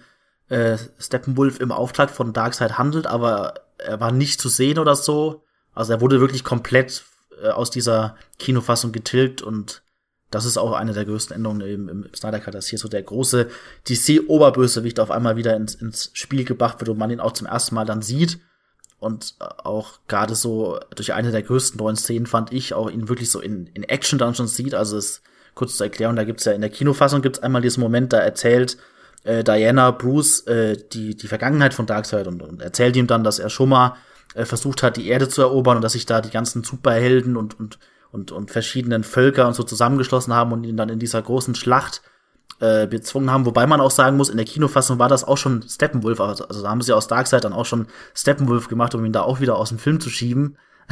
und jetzt im Snyder ist es aber wieder Darkseid, der eben schon mal diesen Versuch getätigt hat, die Erde zu erobern. Und der größte Unterschied eben ist, in, in, äh, in der Kinofassung wird das nur erzählt und im Snyder Cut bekommen wir das in so einer richtig epischen Schlachtsequenz dann auch zu sehen, wo dann wirklich viele verschiedene Superhelden, es sind auch Green Lanterns dabei, die dann da wirklich äh, in einer, in einem epischen Battle da wirklich gegen, gegen Darkseid kämpfen und ihn dann sogar erstmal bezwingen. Und das ist auch so eine, also so eine riesige, also das ist eine, eine der größten Darkseid-Szenen in diesem Snyder Cut eben, wo man dann wirklich ihn schon in so einer Schlacht sieht, die fast schon an, also Herr der Ringe Ausmaße ausnimmt, aber auch so ein bisschen diesen 300-Stil wieder hat Und ich weiß nicht, wie ging es euch da mit der, mit diesen Darkseid-Änderungen oder wie, wie, wie habt ihr das erlebt? Auf die Schlacht hätte ich auch verzichten können. Das ist jetzt nicht mein, mein Lieblingselement dieser Filme, auch wenn ich durchaus Spaß insgesamt an der Action des Films hatte. Es war einfach ein, ein schönes, also mein schöner Blick in diese urzeitliche Welt dieses Comic-Universums. Was war da eigentlich auf der Erde los? Und aha, die hatten schon Kontakt zu den Lanterns und so. Das ist, und, und Wikinger waren da und Amazonen und Atlantia und so weiter. Und das, ähm, ja, andererseits hat die Schlacht für mich halt Darkseid auch kleiner gemacht, weil er halt einfach ähm, sofort wieder abgehauen ist und offenbar vergessen hat, dass dieser Planet existiert und auch diese Anti-Life-Equation, äh, die dann noch so hervorgezaubert wird. Und ähm, das habe ich dann alles nicht verstanden, so richtig, warum das dann ein Geheimnis auf einmal ist und er hat den einzigen, äh, hat irgendwie, also vielleicht kannst du mir das erklären, Patrick, warum warum Steppen, Steppenwolf, ich sage mal Steppenwolf, hm, mhm. äh, warum Steppenwolf dann so sagt, hey, die ist hier. Äh, ich dachte, es ist eigentlich offensichtlich, weil es der einzige Planet war, der ihm widerstanden hat. Ja, also, also warum, da, warum Darkseid das jetzt irgendwie nicht selbst gefunden hat oder nicht wusste, dass sie da ist, das kann ich auch nicht genau sagen. Ich habe das eben auch nur so verstanden, dass, dass äh, Steppenwolf eben diese Mutterboxen sammelt, damit sich äh, Darkseid wieder so manifestieren kann und wieder zurück auf die Erde kann und da so als, als Bonus eben, also was heißt als Bonus, aber das ist wirklich elementar wichtigste für Darkseid ist eben diese Anti-Leben-Gleichung, Anti-Lebens-Gleichung. Ich weiß gar nicht genau, wie sie auf Deutsch heißt. Das ist ja so ein bisschen, wenn man es mit Marvel vergleicht, so ein bisschen wie der, der Infinity-Handschuh und die Infinity-Steine in einem so gebündelt. Also diese Anti-Leben-Gleichung, wer, wer die hat, der kann praktisch jedes Lebewesen im Universum äh, kontrollieren und dass, dass sich äh, diese Lebewesen Darkseid unterwerfen. Das ist praktisch der Masterplan von ihm. Und äh, ja, so, so wie ich das mitbekommen habe, eben, äh, es, es ist ja auch ein bisschen neues Motiv im Snyder Cut. Also im, im, äh, in der Kinofassung war das ja noch total, äh, ja, total, ein total blasser Bösewicht, der einfach die Mutterboxen gesammelt hat, weil man jetzt nicht wusste, will er einfach auch die, die stärkste Kreatur werden, will er die Erde unterwerfen. Der, der Steppenwolf, ne? Der Steppenwolf, genau. Und, und, und im Snyder Cut ist es ja eben so, dass Steppenwolf ja handelt, um wieder äh, in Darkseid Gunst zu kommen, weil er ihn offensichtlich mal verraten hat. Und da ist es auch wieder so eine Geschichte zwischen, er will den Respekt zurückgewinnen, er will da wieder von jetzt nicht seinem Papa, aber so ein bisschen dem, dem, dem Vorgesetzten so von sich, da will er wieder irgendwie aufgenommen werden in die Gunst von ihm. Und das ist so ein bisschen, also es ist immer noch, kann man schon sagen, relativ konventioneller Superhelden-Bösewicht-Plan, so einfach das finden, was am mächtigsten ist und am bösartigsten, das muss er sammeln. Und ja, das ist so ein bisschen das, das Ganze. Aber warum er jetzt da irgendwie, warum Darkseid, also er, er kann, kann glaube ich, dann eben erst durch, durch Steppenwolf auf die Erde zurück, dadurch, dass diese Mutterboxen dann gesammelt und gebündelt werden durch, dies, durch diese Stärke. Das ist halt eben so ein bisschen der, der Plan. Matthias, was hältst du von Darkseid und Steppenwolf. Ich bin froh, dass die beiden jetzt zusammen sind. Ich hatte immer das Gefühl, dass Snyder lieber den, den Darkseid-Film, ehrlich gesagt, machen will, aber ihn irgendwie so, so, so raushalten muss. Also am liebsten würde er ihn sofort auf die Erde schicken und Ramazamba veranstalten, aber, aber das, das darf er nicht, sondern er muss erst irgendwie diesen, diesen Steppenwolf Umweg machen, aber zumindest ist der Steppenwolf hat jetzt schon mehr Profil, also vorher sah er ja nicht nur so aus wie so ein schlechter Videospiel-Bösewicht, sondern er hatte ja auch einfach ich hatte keine Ahnung, was, was dieser, ja, wie so, so, ein, so ein Gummiwesen ist, der da durchgehüpft durch den Film und, und dann am Ende wurde halt besiegt, tschüss und fertig. Aber jetzt, jetzt sehe ich da irgendwie auch eine, eine sehr traurige Figur, irgendwie so, so ein Kriegsherrn, der sich da mords was einbildet, dass er jetzt eine geile Rüstung trägt und große Reden schwingt, aber im Endeffekt auch nicht oben äh, am oberen Ende der Nahrungskette steht, sondern da Befehle empfängt und, und Erwartungen erfüllen muss, aber im Endeffekt auch, auch nur jemand ist, dessen Kopf am Ende durch Dimensionsportale fliegt und wenn er in der Heimat angekommen ist, zack, wird der Kopf zerquetscht. Also das ist so ein, so ein ultra brutales Bild, was auch irgendwie den, den Darkseid dann gleich nochmal, äh, oder, oder was uns ein, einfach ein Gefühl dafür gibt, was das für ein Typ von Bösewicht, von, von Herrscher ist und, und auch wie, wie hier, äh, ich finde eine ganz wichtige Figur ist auch noch Desart, also diese, diese rechte Hand von Darkseid, der da immer mit seiner Kapuze steht und so heimlich seine Intrigen oder so so spinnt und und ja auch für keine Sekunde in dem Film auf die irgendwie hofft, dass das Steppenwolf gewinnt, sondern ihm ja eigentlich schon ab der ersten Minute sagt, du wirst versagen und Und dann am Ende versagt er halt auch so, so demonstrativ, katastrophal und, und wird nicht nur von, keine Ahnung, der ganzen Justice League einmal in, in seine Einzelteile zerlegt, sondern dann eben auch noch zwischen den Welten zerrissen und, und von, von äh, äh, Darkseid dann endgültig ähm, ja zertrümmert.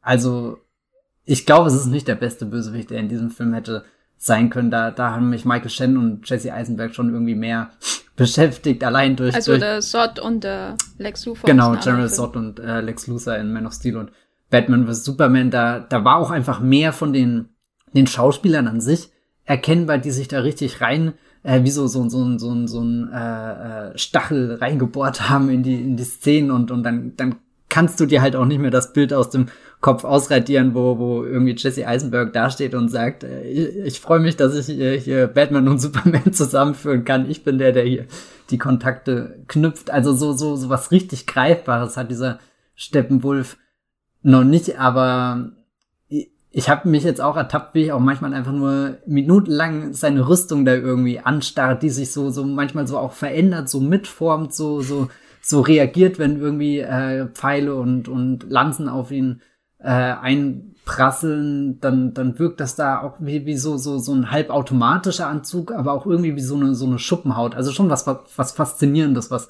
was den Bösewicht zu einem Hingucker macht. Manchmal finde ich es auch einfach nur super lächerlich, weil, weil er aussieht wie so ein, weiß nicht, ja, so, so ein Disco-Ding.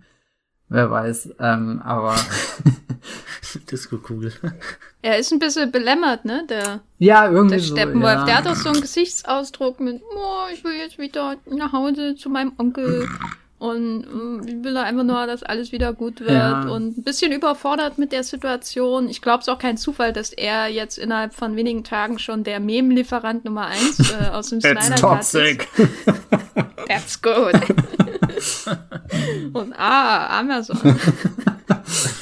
Das sind schon ähm, Knaller. Ja, also ich glaube, das ist auch so ein bisschen Ausdruck dafür, dass er zumindest so viel Charakter hat, um das überhaupt möglich zu machen, während der andere höchstens, also der alte Steppenwolf höchstens halt für Memes mit äh, äh was was die Hässlichkeit von CGI-Kreationen hm. angeht, daher getaugt hätte, weil der war einfach nicht vorhanden und der jetzt sieht wenigstens ein bisschen wie so ein Dödel aus, der ähm, völlig überfordert von seinem Job ist. Ja, ist echt, ich glaube, er ist, er ist die ärmste Kreatur in diesem Film. So, wir haben jetzt alle voll Mitleid mit, oh, Flash und Cyborg, alle so tragische Geschichten, aber eigentlich ist Steppenwolf, glaube ich, der, der die größte Arschkarte am Ende hat. Ja, ja vor allem, weil also auch niemand Vertrauen in ihn setzt. Ne? Er ist so ein bisschen der Stromberg äh, in diesem Film. Kein das Wunder, dass er zum, zum Bösewicht geworden ist. Er ist so missverstanden und, und keiner mag ihn. Und dann kommt da immer noch Desart um die Ecke und piekst ihn mit so einem Stock.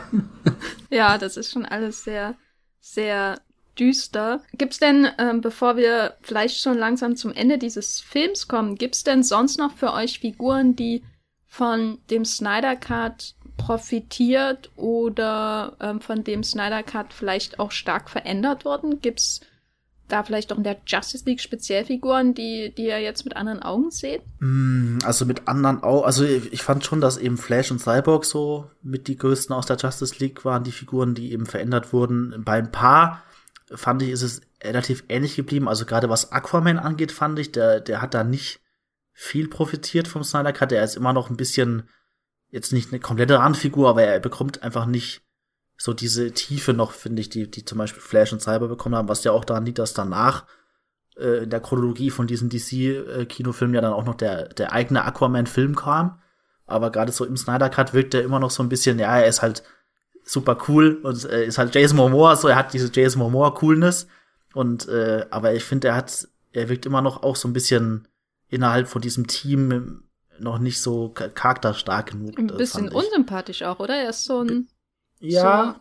So, weiß nicht, er wirkt irgendwie immer, er hat nicht viel zu sagen und wenn er was sagt, hat er irgendwie keine Lust. Ja, das stimmt. Das fällt wahrscheinlich auch auf, weil man eben, wenn man die Kinofassung kennt, da hat er deutlich mehr Gags auch noch geschrieben bekommen. So, da darf er auch mal irgendwie so so diesen knurrigen Humor einstreuen. Der fehlt da schon mehr. Also bei, beim Snyder Cut ist es ja dann auch eher so die Coolness dann wieder, wenn er da wirklich so in Zeitlupe über den Steg läuft, bevor er da nach Atlantis wieder abtaucht. Da kommt dann so wieder so eine gefühlte Zwei-Minuten-Szene, wo er einfach nur so läuft und, und, und Snyder sich so an, an eben dieser Jason Momoa-Erscheinung so ein bisschen die abfeiert. Aber es stimmt schon, er hat nicht so, äh, also er wirkt teilweise so ein bisschen grob und äh, weiß ich nicht, so ein grober Klotz einfach teilweise.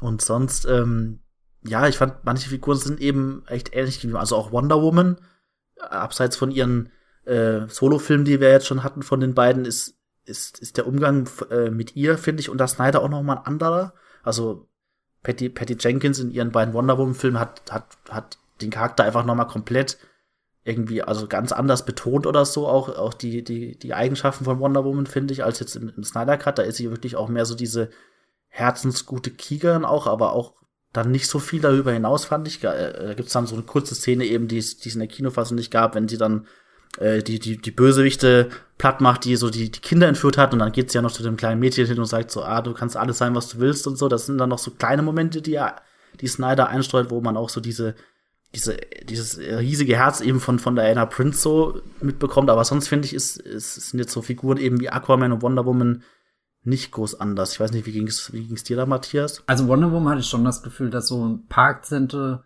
ja definitiv anders waren zum, zum äh, Whedon Cut, aber ich glaube auch zusammen mit Aquaman ist sie jetzt eher eine Figur, die nicht die, die größten Veränderungen ähm, erfährt. Batman hat natürlich den Vorteil, dass er noch ein bisschen mehr diese, diese zentrale Rolle als der, der den, der nicht nur das Team zusammenbringt, sondern auch den, den großen Film irgendwie auf seinen Schultern trägt. Ganz am Anfang schon packt er sich das da alles auf sein, sein Pferdchen, wenn er da durch die Gegend wandert. Und ich glaube, glaub, am meisten gewinnt dieser Film einfach durch die Szene auf dem Rollfeld, wo Ben Affleck einfach da mit, mit seiner Frisur, mit seiner Brille, mit seinem, seinem Anorak, was auch immer, da rumläuft. Das, das war ein 10 von 10 Punkte Moment. und jedes Gespräch, was er auch irgendwie mit Alfred hat, ich meine, die waren schon in Batman vs. Superman und auch später in der Kinofassung von Justice League alles sehr gut on point. Aber ja, äh, der, der Alfred hat in, in dem Film auch nochmal ein paar richtig, richtig gute Momente und ist ja auch eine der, der wichtigen Vaterfiguren, die noch da ist. Und ich glaube, da, da ist der Snyder Cut auch sehr, sehr wertvoll, dass er uns da viele kleine Szenen schenkt. Also eben die Begegnung mit, äh, oder, oder die ausgebaute Begegnung zwischen Flash und seinem Vater Billy Crudup hier im Gefängnis dann eben der, der Alfred, der da immer so, so ein bisschen reinplatzt und dann ja auch irgendwie so der Teampapa wird. ich liebe das, wenn, wenn Bruce äh, so sagt, hier, äh, das ist Alfred, ich arbeite für ihn. Und dann läuft einmal die ganze Justice League an ihm vorbei und jeder begrüßt ihn irgendwie so individuell, so, so der Flash winkt und Alfred irgendwie so, so winkt so halb peinlich berührt zurück, weiß nicht, wie er reagieren soll, irgendwie mit Diana ist er schon auf, keine Ahnung, hey, yo, cool, auf diesem Level und, und Aquaman marschiert einfach an ihm vorbei. Also das sind viele feine Akzente und, und dann würde ich auch noch den, den Willem Dafoe so ein bisschen damit äh, rein sortieren, der ja auch so ein, so ein, so ein Vaterersatz für, für Aquaman ist, der, der spielt in dem Aquaman-Film. Taucht er jetzt, glaube ich, wenn wir nach der kanonischen DC-Timeline gehen, würde er zum ersten Mal so richtig auftauchen, aber hier sieht man schon, dass er auch da irgendwie hinterher ist, dass, dass der äh, Arthur Curry, also der, der Aquaman, sich endlich mal am Riemen reißt und überlegt, ob er in die Fußstapfen treten will, die, die, die da vor ihm ausgebreitet sind. Also es sind jetzt viele kleine Stellschrauben, glaube ich, da, wo, wo der Snyder Cut noch was verändert. was richtig Großes kann ich jetzt gar nicht mehr ausmachen. Bei manchen dieser Szenen hatte ich aber auch wirklich das Gefühl, das geht auch als Deleted Scene. Also insbesondere die Szenen, wo Alfred Diana lehrt, wie man Tee macht, um dann ja. von seinem neuen ähm, seine neuen technischen Errungenschaft zu erzählen oder so. Das ist für mich, das war ich wirklich, dachte ich wirklich kurz, bin ich gerade im Blu-ray-Menü und habe auf Delete Scene gedrückt. Das ist so eine klassische Delete Scene, ebenso die Vulko-Szene, also die Szene mit Willem Dafoe. Die ist natürlich relevant für die Aquaman-Story, aber irgendwie auch so ähm, normal Zuschauer oder Zuschauerin wird sich da immer noch fragen, wer ist denn das? In welcher Beziehung steht er zu ihr? Warum wirft er den Dreizack auf die äh, dahin? Was ist denn das für ein Ort? Was soll denn das überhaupt? Also da, weil da gibt's ja auch wenig Hintergrundinformationen der Szene. Wir können die Szene jetzt super einordnen, weil wir Aquaman gesehen haben und genau wissen, wer Vulko ist und so, aber wenn wir uns äh, ins Jahr 2017 zurückversetzen und uns vorstellen wir würden, diesen Vier-Stunden-Film schauen, was würden wir dann von Willem Dafoe halten in dem Film? Das ist dann äh, ich hatte schon das Meme gesehen, dass er quasi der Bob Odenkirk aus Little Women ist. dass er plötzlich in dem Film auftaucht und du dich fragst, was zum Teufel, wo bin ich denn hier jetzt? Ja. Ähm, ja. Hm. Kann ich nachvollziehen, ein bisschen, aber ich bin jetzt auch nicht böse drum, dass sie drin sind, eben weil, weil gerade gerade Jeremy Irons, da würde ich auf dem Blu-ray-Menü jede Deleted Scene anklicken, die da ist und vielleicht taucht. Es ist ja sowieso, er hat ja jetzt in der Watchmen-Serie Ozymandias gespielt, Ein, auch so, so eine ganz faszinierende Superheldenfigur. Und jetzt ist er wieder in der Rolle der Butler, der eher so so ein bisschen kriesgrämig das ganze Treiben von diesen jungen Hüpfern da kommentiert. Das fand ich auch irgendwie auf irgendeiner Metaebene sehr unterhaltsam alles. Diese ganzen 50.000 Figuren und vielen, vielen Minuten laufen alle auf ein großes Finale hin, das vor allem von Action geprägt wird und dann natürlich auch eine sehr aufregende Szene mit dem Flash ähm, hat in Russland in einer Tox in einem Toxic Wasteland ähm, diesmal ohne russische Familie, die gerettet werden muss, gar keine Zivilisten, nirgendwo anders als in der Kinofassung von Justice League und alles sieht auch farblich ein bisschen anders aus. Ähm, Patrick, was hat, hat sich das Finale dadurch verbessert, also das Spektakelfinale, das Actionfinale von, von dem Snyder Cut? Ja, also für mich schon. Ähm, ich, ich war auch erst am Anfang, habe ich so ein bisschen überlegt, oh je, ist das jetzt das gleiche Finale nochmal wie in der Kinofassung, weil manchmal habe ich dann echt so ein bisschen überlegt, als ich den Snyder Cut geschaut habe, äh, was ist jetzt noch wirklich gleich, was ist eine komplette Änderung und was weicht so ein bisschen ab. Und beim Finale war es dann wirklich so, gerade wenn, wenn Batman da in seinem Batmobil durch dieses äh, Toxic Wasteland, wie du es genannt hast, durchbaust und dann mit den paar Dämonen kämpft und so und das alles in so eine riesige äh, in so ein riesiges äh, CGI-Schlachtenfest abdriftet, da dachte ich mir, oh je, das ist jetzt irgendwie noch mal das Gleiche, was wir in der, in der Kinofassung gesehen haben, aber gerade dadurch, wie es dann weitergeht und wie es dann noch mal abgewandelt wird, fand ich das Finale dann doch noch mal stärker, gerade was so die, die Bedeutung von Flash eben angeht oder dass man diese kurze Szene ja hat, die ja eigentlich sehr, sehr tragisch, dass sie ja einfach nicht schaffen, das zu verhindern, den Plan von Stan Wolf und dann die, die Motherboxen, äh, die Mutterboxen so zusammengeführt werden und praktisch alle, alle Helden dann, dann sterben. Das, das war schon sehr tragisch und eben dadurch, wie, wie Flash dann noch mal da eingebunden wird und durch die Zeit wieder zurückrennt, weil das so schnell ist und das alles verhindert, das fand ich schon wuchtiger, einfach wieder, das hat wuchtiger einen emotionalen Eindruck bei mir auch hinterlassen und gerade auch, also das ist natürlich nur ein kleiner Unterschied, aber eben das äh, Ende von, von Steppenwolf, das war schon wie so ein Ausrufezeichen, einfach weil man ja in, in der Kinofassung so ein bisschen so dieses, dieses äh, lasche Ende hat es so in Richtung, ja, Steppenwolf wird jetzt wieder von den paar Dämonen in die andere Dimension gezogen und es wird so die Hintertür offen gelassen, um ihn nochmal zurückzubringen, wenn es nötig ist. Und, und im Snyder Cut, da bleiben keine Fragen mehr offen. Da wird er so auseinandergelegt und so platt gemacht, dass man sich denkt, oh, also so ziemlich hart auch. Und das fand ich, das waren so kleine Abweichungen, dann eben die das Finale für mich dann einfach nochmal stärker gemacht haben. Matthias, was, was sagst du? Ähm Würdest du gern die Zeit zurückdrehen und nochmal zum ersten Mal die Flash-Szene sehen? Ja, das war schon was sehr Besonderes. Also auch, auch eine der ultimativen Zeitlupen, wie sich die Welt dann vor seinen Füßen ausbreitet oder, oder hinter ihm dann, dann wieder steht. So, oh, da konnte man richtig eintauchen. Das im Kino zu sehen, das wäre natürlich ähm, traumhaft gewesen. Ich finde auch, dass das Finale bei Snyder ein bisschen pointierter wirkt. Äh, Lasch ist ein sehr schönes Wort, was Patrick gerade gesagt hat, was auf den, den Win-Cut Wedding Cut ähm, zutrifft, damals 2017. Im Kino fühlte man sich halt auch mit, ja, okay, jetzt hat man halt so ein CGI-Trönungswerk gesehen, das dann jetzt auch irgendwie endet, aber eigentlich ist man nur froh, dass es vorbei ist. Bei äh, Justice League, ich habe ihn jetzt zweimal gesehen, einmal geballt in diesen vier Stunden und dann einmal ein bisschen aufgeteilt über drei Tage und da muss ich sagen, habe ich mich mehr irgendwie in den kleinen Höhen und, und, und äh, aber auch in den, den Tiefpunkten von diesem Finalkampf wiedergefunden, eingefunden, habe da ein bisschen mitgefiebert, finde ihn zwar immer noch nicht perfekt, aber die, die, dieser letzte Steppenwolf-Moment, der, der gibt dem echt nochmal Feuer und, und macht auch diesen, diesen Darkseid nochmal mit, oh, von dem will ich jetzt mehr sehen. Also da, da, da pulsiert der, der Snyder-Film in dieser anderen Dimension, den, den, der, der jetzt unbedingt ins Kino kommen müsste, kommt, holt ihn doch mal rüber und dann sagt jemand bei Warner, nein, nein, dieses Tor schließen wir wieder. äh, ja. Ein, ein doch sehr würdiges Finale, was, was die, die, die, ja, keine Ahnung, drei Stunden Vorlauf dann auch irgendwie gerechtfertigt. Also das war auch so, so eine, so eine Grundangst, die ich immer bei dem Snyder Cut hatte mit dem Wissen, dass die Geschichte ja nicht grundlegend umgestellt werden kann, sondern das, was er hinzufügt, sind halt Akzente, gerade bei den Hintergrundgeschichten der Figuren. Und dann habe ich manchmal überlegt, was ist denn, wenn der Snyder Cut jetzt diese, diesen mega großen Anfang auf einmal hat und dann halt wirklich zu dem gleichen Schluss kommt wie die Kinofassung, das, das wäre ein sehr bizarres Gefühl gewesen. Aber ja, Flash, der Dinge mit der Zeit macht und, und Darkseid, der rüber guckt aus, aus seinem Höllentor.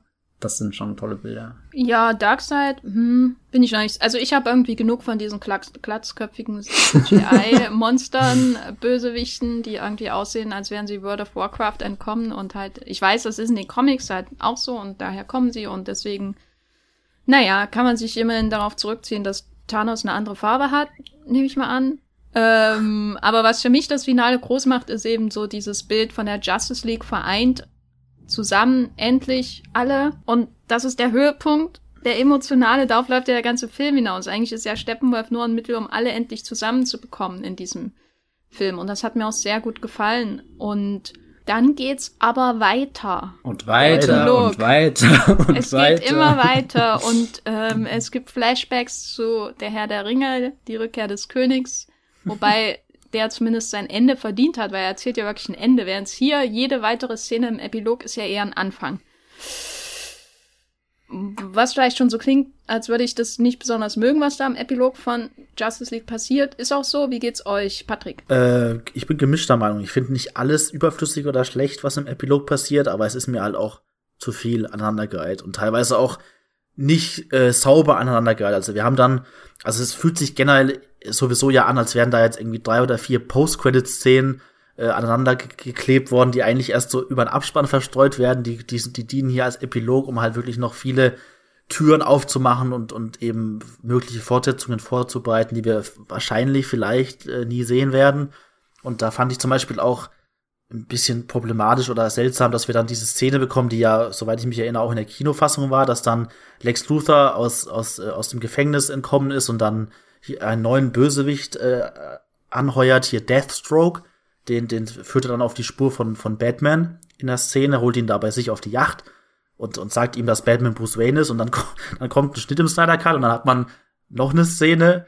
Und die ist, äh, das ist dann eine, eine postapokalyptische Zukunftsvision, in der es aber dann aber eine, eine neue Art Justice League Team gibt, in der dann Deathstroke Teil des Teams ist, neben Superman. Also das ist dann so, wenn man da nicht wirklich irgendwie Hintergründe kennt oder weiß, was Zack Snyder da vorhat, da, da ist man, glaube ich, komplett verloren, weil man sich denkt, hä, vorher wurde Deathstroke so als, als neuer Batman-Schurke eingeführt und im nächsten Moment ist er plötzlich Teil des Teams und, und äh, arbeitet da mit Batman zusammen. Das fand ich sehr holprig und, und hat dann, also ich habe hab das dann recht schnell einordnen können und verstehen können, aber es war mir dann doch zu, also nicht, nicht sauber aneinandergereiht irgendwie und das dann auch noch dieser kurze Moment mit, mit dem Martian Manhunter, der dann bei, bei Bruce Wayne kurz auftaucht. Das war auch so, hey, ich bin der Martian Manhunter, ich bin einer der, der mächtigsten Superhelden. Ich, ich, ich bin gern für dich da, wenn ihr Hilfe braucht bei eurem Krieg, der jetzt kommt. Außer wenn Steppenwolf da ist. Außer wenn Steppenwolf da ist, dann bin ich den ganzen Film über irgendwie nur getarnt, kurz als äh, Martha Kent zu sehen. Nee, aber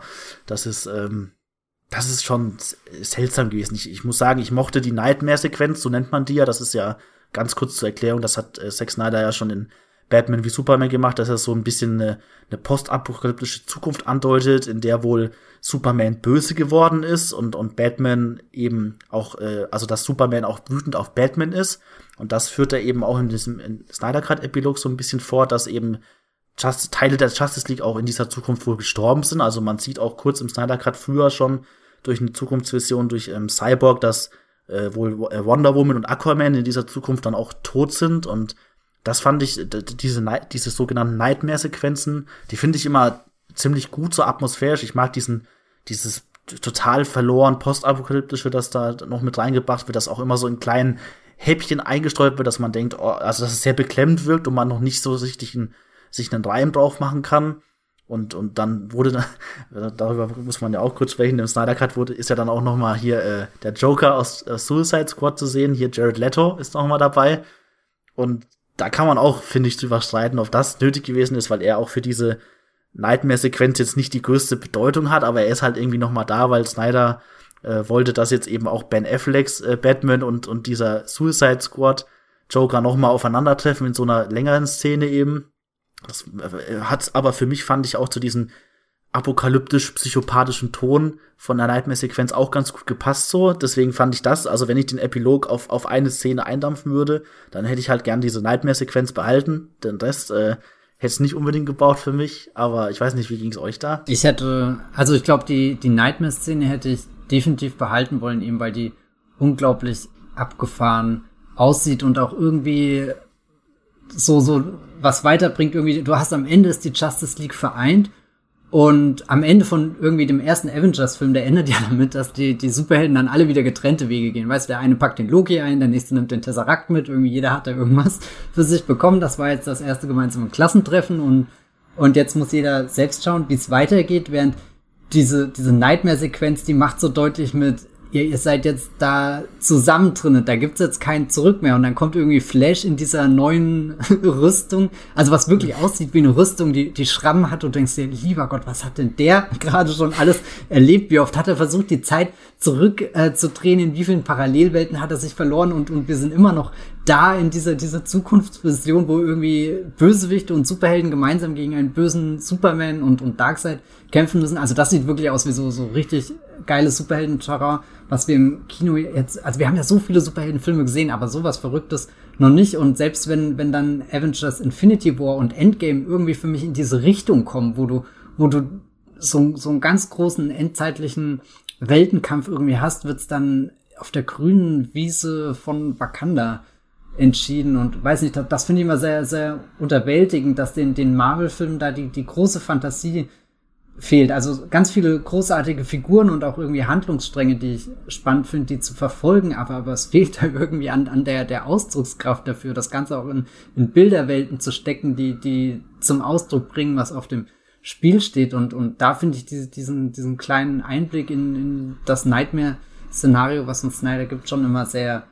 reizvoll. Ich weiß auch nicht, ob dieser Joker-Monolog hätte sein müssen. Ich glaube, die, die Szene leidet einfach darunter, dass sie halt super kurzfristig entstanden ist und auch nicht mit den Schauspielern alle an einem Ort äh, gedreht wurde, sondern halt mehr oder weniger am Computer zusammengesteckt wurde, die, die einzelnen Aufnahmen. Aber, aber ich mag, dass, dass, dass da irgendwie so, so die, die Erschütterung richtig durchkommt. Ich hätte, glaube ich, auch die Martian Manhunter-Begegnung gestrichen, den Ausbruch von Lex Luthor und erst recht die Deathstroke-Szene, weil, ja, ich weiß nicht, das ist wirklich kein eleganter Schnitt. Also der, der Snyder Cut ist ja dafür, dass er vier Stunden geht, hat er ja schon irgendwie einen schönen Rhythmus oder so und, und wirkt nicht nur, als hätte Snyder jetzt halt einfach alle Szenen, die er noch auf Lager hat, irgendwie aneinandergereiht, sondern da, da sehe ich schon, schon mehr Gedanken dahinter, aber das ist wirklich so ein, so ein, so ein Schnitt, wo es nur zusammengepresst ähm, wirkt und was ich aber definitiv noch behalten hätte, also ich hätte jetzt viel gestrichen, halt eine Sequenz behalten, aber das, was davor noch passiert, diese kleine Montage, also du hast erst das Bild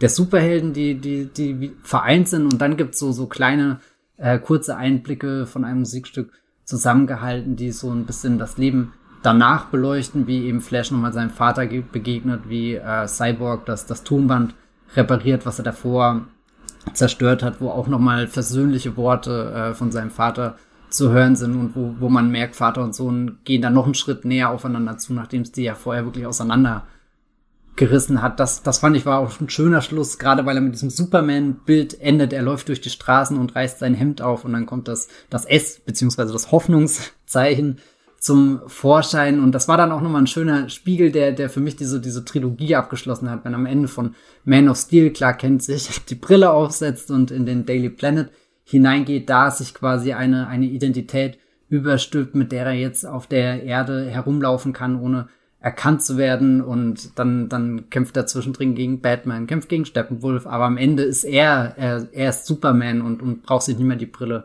aufsetzen, sondern fliegt da jetzt los, um, um in seinem düsteren Outfit Heldentaten zu vollbringen. Das war, war schon sehr, sehr stimmig für mich, aber irgendwie die Gesamtheit der Szenen wirkte dann ein bisschen wahllos. Ja, das S ist für mich eigentlich das Ende des Films und auf den ganzen Rest hätte ich verzichten können. Aber Zack, das ist, glaube ich, ja, es ist, äh, also die Nightmare-Sequenz finde ich auch prinzipiell interessant, ähm, aber sie ist viel zu lang. Also ja. verliert völlig an ihrer eigenen Dynamik und ich muss auch sagen, dass die die Cyborg äh, Flash Forward äh, äh, Premonition oder diese, diese Vision, die er mittendrin hat in dem Film, die finde ich viel organischer, stärker gruseliger als die Nightmare-Sequenzen sowohl in Batman vs. Superman als auch hier, weil die wirken immer wie andere Filme, die so reinplatzen hm. und werden irgendwie so mühsam durch irgendwelche Träume oder so, also Bruce Wayne wacht überraschend auf oder so. So werden die mühsam in den Film reingepackt und passen aber irgendwie auch gar nicht, gar nicht so richtig rein. Es gibt, es, die Übergänge sind einfach ein bisschen schwach. So, es wirkt wirklich so, als wärst du mittendrin in einem Trailer für einen anderen Film. Und bei der Cyborg-Sequenz, da hatte ich wirklich ge das Gefühl, das entsteht aus dem Film heraus mhm. und es gibt mir eine mhm. furchtbare, grausame Vision der Zukunft. Allein dieses Bild von Wonder Woman auf äh, äh, dem Scheiterhaufen im Grunde. Und wie mhm. ist es dazu gekommen und was soll das alles? Und das finde ich da schon kurz und knapp und knackig und trennt. Grundsätzlich ist der Film aber so in diesem Zwiespalt zwischen wahrscheinlich wird's der letzte Snyder-Film im DC Extended Universe sein oder für Warner Brothers zumindest der letzte Kinofilm mit DC-Helden. Deswegen packt er alles rein, was er, was er noch auf dem, äh, auf dem, äh, äh, im, im Papierkorb auf dem Computer noch findet, gefühlt, bevor der auch mal wieder geleert wird. Und äh, andererseits ist es ein Film, der irgendwie auch für sich stehen muss. Und äh, eben weil er vielleicht auch der letzte von ihm ist. Und deswegen ist das so dann unbefriedigend, zumindest für mich, wenn ich diese ganzen losen Ende, Enden, äh, diese ganzen losen Enden am Ende noch habe. Und das fand ich schade, weil das Ende mit Superman, der da sein Hemd aufreißt, äh, ist stark hm. genug. Äh, ich glaube, mhm. das ist auch einer der Gründe, warum das im, in der Kinofassung das Ende war. Natürlich herangezoomt wegen des Bildformats. Und äh, das, ja, fand ich einfach schade. Aber hofft ihr oder denkt ihr, dass da noch mehr kommt von Zack Snyder? Patrick, äh, wie, was hältst du davon? Soll er noch hm. weiter in dem Universum verweilen, wenn du die Macht über Warner Media hättest? Hm, also eigentlich schon. ist natürlich, die, die ist immer ein bisschen schwierig zu sagen, weil jetzt gerade seitdem eben, also der Snyder Cut ist ja jetzt praktisch kein neuer Film, sondern nochmal so eine Aufbereitung von, von was, was ja jetzt schon ein paar Jahre her ist, so in der Urform. Und seitdem hat sich ja das DC-Filmuniversum auch nochmal stark anders entwickelt jetzt. Also gerade wenn man sich anschaut, was für Filme jetzt noch irgendwie angekündigt sind und demnächst kommen, da wäre das dieses Weiterverfolgen von diesem Snyderverse, wie es ja jetzt gern genannt wird, dieses DC-Universum von Zack Snyder, das würde dann noch mal in verschiedene Richtungen abdriften, die vielleicht auch einfach nicht mehr so gut mit dem mit dem aktuellen Plan, den DC verfolgt, zusammenhängt. Andererseits könnte man natürlich auch sagen, dass gerade dieses die, diese HBO Max Streaming Plattform von Warner, das könnte halt jetzt auch so eine Plattform sein, die halt gerade für sowas wie dem Snyder Cut und noch andere Sachen in diese Richtung dann eben auch außerhalb der Kinofilme oder außerhalb des Kinos da nochmal so eine so eine Heimat bieten für so Projekte, die jetzt eben halt, äh, wo, wo, wo, wo sich jetzt so Studio äh, Chefs irgendwie äh, die Kopf zerbrechen müssten und sagen, das können wir so nicht ins Kino bringen, das passt nicht mit den anderen Filmen, die eben stark aus Kino ausgerichtet sind, sondern wir können da irgendwie auf der HBO Max Streaming Plattform so ein bisschen wie halt bei Netflix oder so, bei dem Streamingdienst da ein bisschen rumspielen, da mehr kreative Freiheiten gewähren, aber ich glaube schon, dass es einfach schwierig ist, also gerade wenn ich mir überlege, was Zack Snyder da ja alles noch ankündigt und vorhatte, also da werden ja, soweit ich äh, weiß, wollte er noch zwei weitere Filme machen nach diesem Justice League von ihm und da ist es einfach schwer, dass diese, diese, diese total große Blockbuster-Vision, die er noch gehabt hätte, da jetzt noch, äh, noch mal auszubauen oder einzubringen. Ich glaube auch, wenn ich so aus Zack Snyders Sicht denke, so ein bisschen. Ich glaube, es war für ihn jetzt auch noch mal so ein Abschließen, so ein persönliches mit diesem, mit seinem DC-Weg so. Also er, er macht jetzt als nächstes auch, kommt von ihm bei Netflix äh, dieser Army of the Dead-Film, so, so ein Zombie-Action-Blockbuster, der auch wiederum bei Netflix so ein komplett neues Universum äh, so ein Cinematic Universe, aber auch mit Serien und Co. und Spin-offs äh, und Matthias Schweighöfer. Und Matthias Schweighöfer, der da auch äh, mitspielt und einen eigenen Film auch noch drehen darf.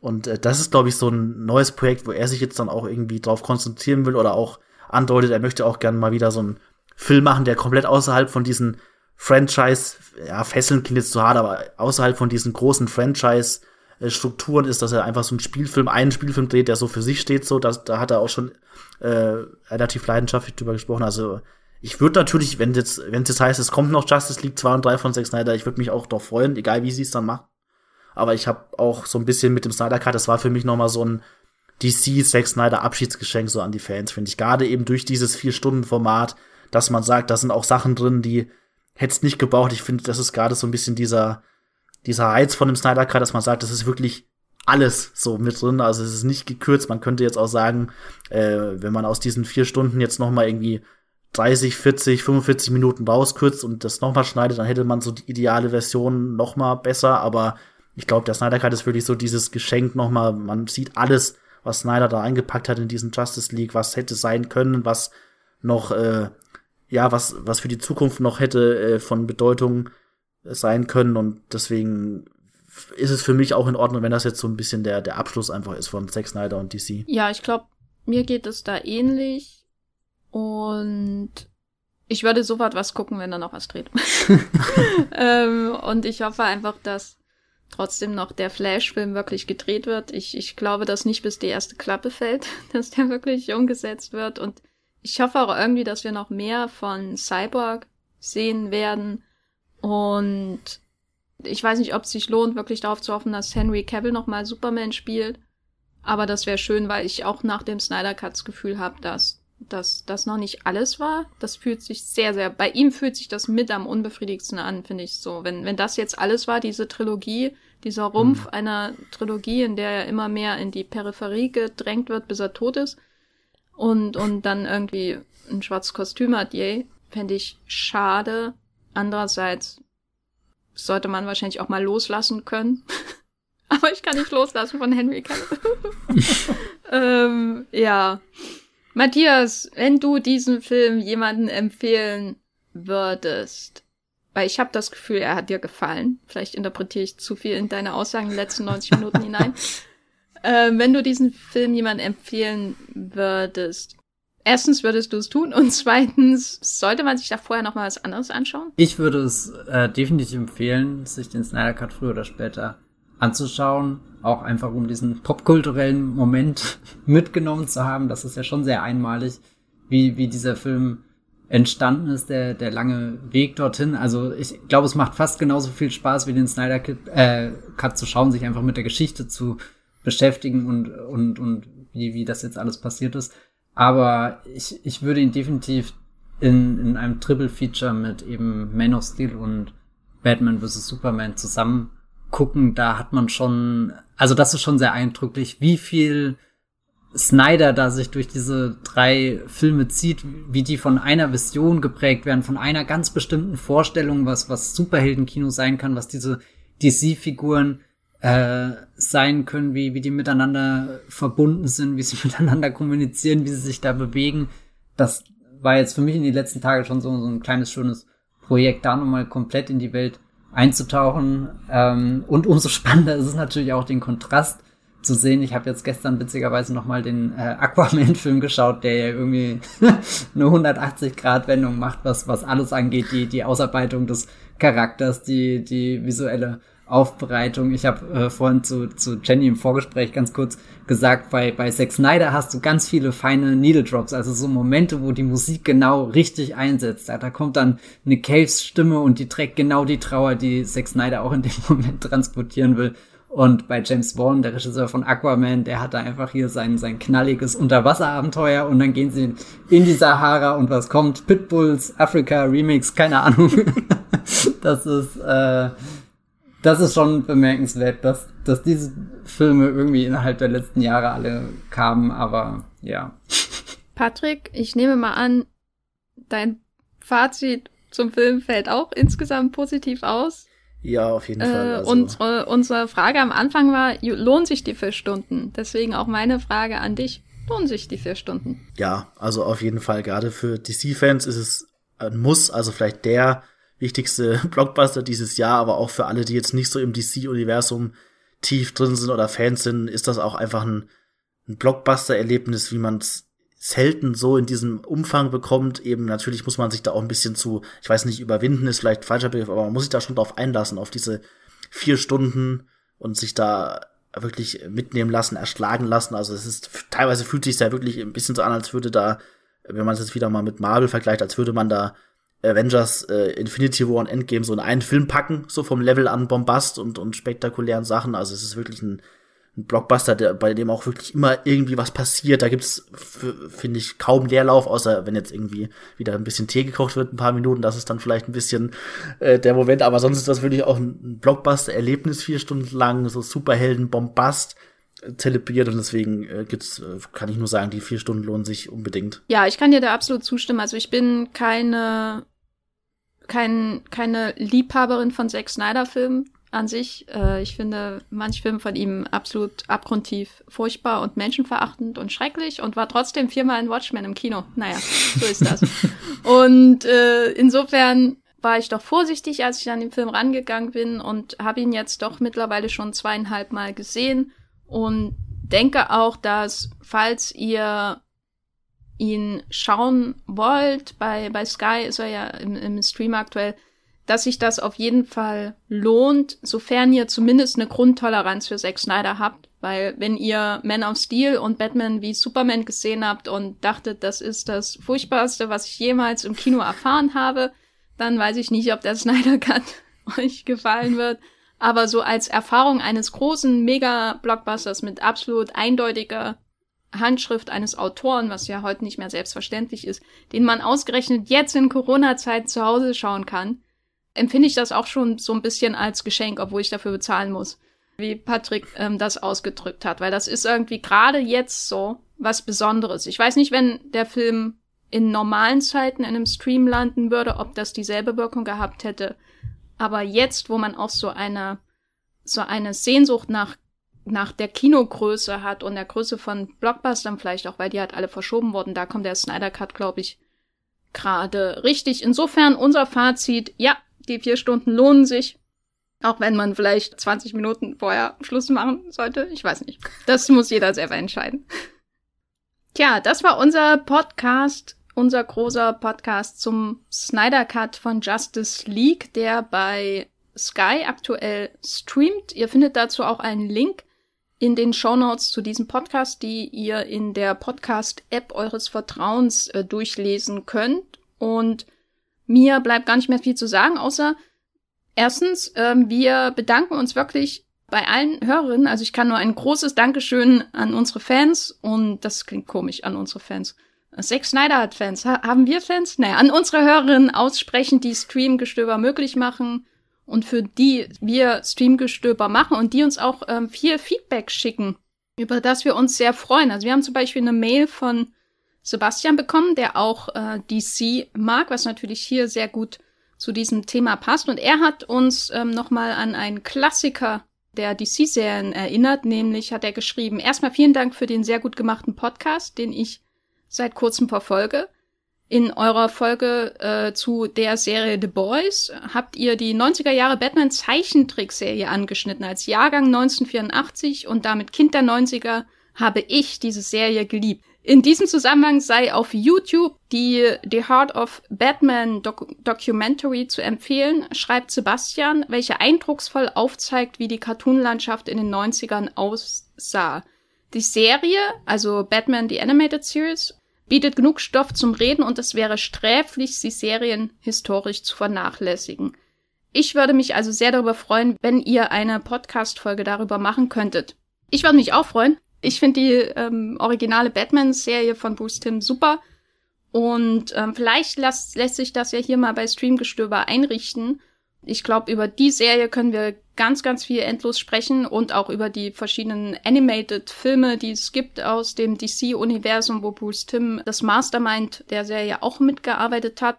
Wenn ihr weitere Tipps in dieser Richtung habt, wenn ihr uns Serien empfehlen wollt, wenn ihr uns Feedback schicken wollt, dann schreibt das, so wie der Sebastian es getan hat, an podcast.moviepilot.de. Entweder landet es hier ein Podcast oder wir nehmen das Feedback direkt auf und setzen es um. Und äh, in jedem Fall gilt, wir freuen uns wirklich sehr darüber, wenn ihr uns solche E-Mails schickt.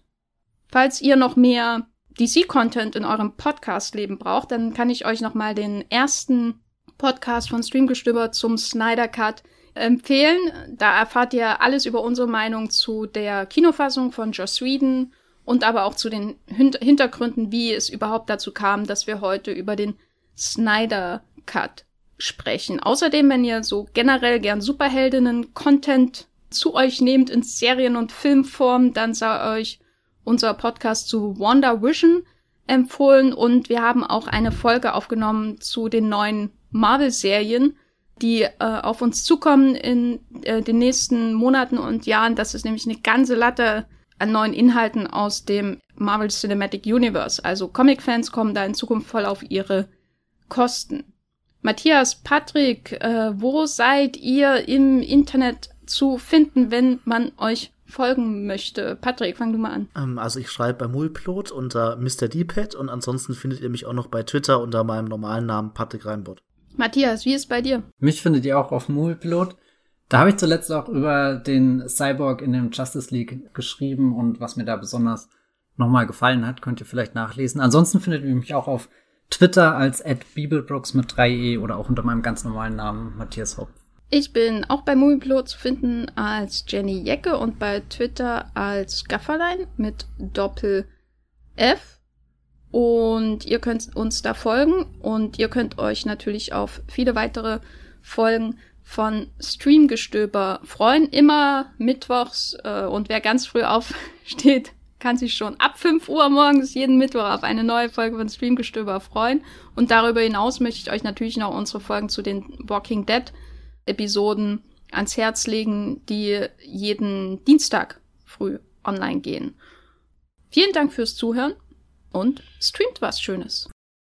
Das war die neue Folge Streamgestöber. Abonniert uns bei Spotify, Apple oder der Podcast-App eures Vertrauens und wir freuen uns auch ganz besonders über eure Bewertungen. Die Musik wurde aufgenommen und produziert von Tomatenplatten. Feedback und Wünsche gehen an podcast.moviepilot.de. Wie ihr mit eurer Sprachnachricht im Podcast landet, erfahrt ihr in den Show Notes und unter www.moviepilot.de slash podcast.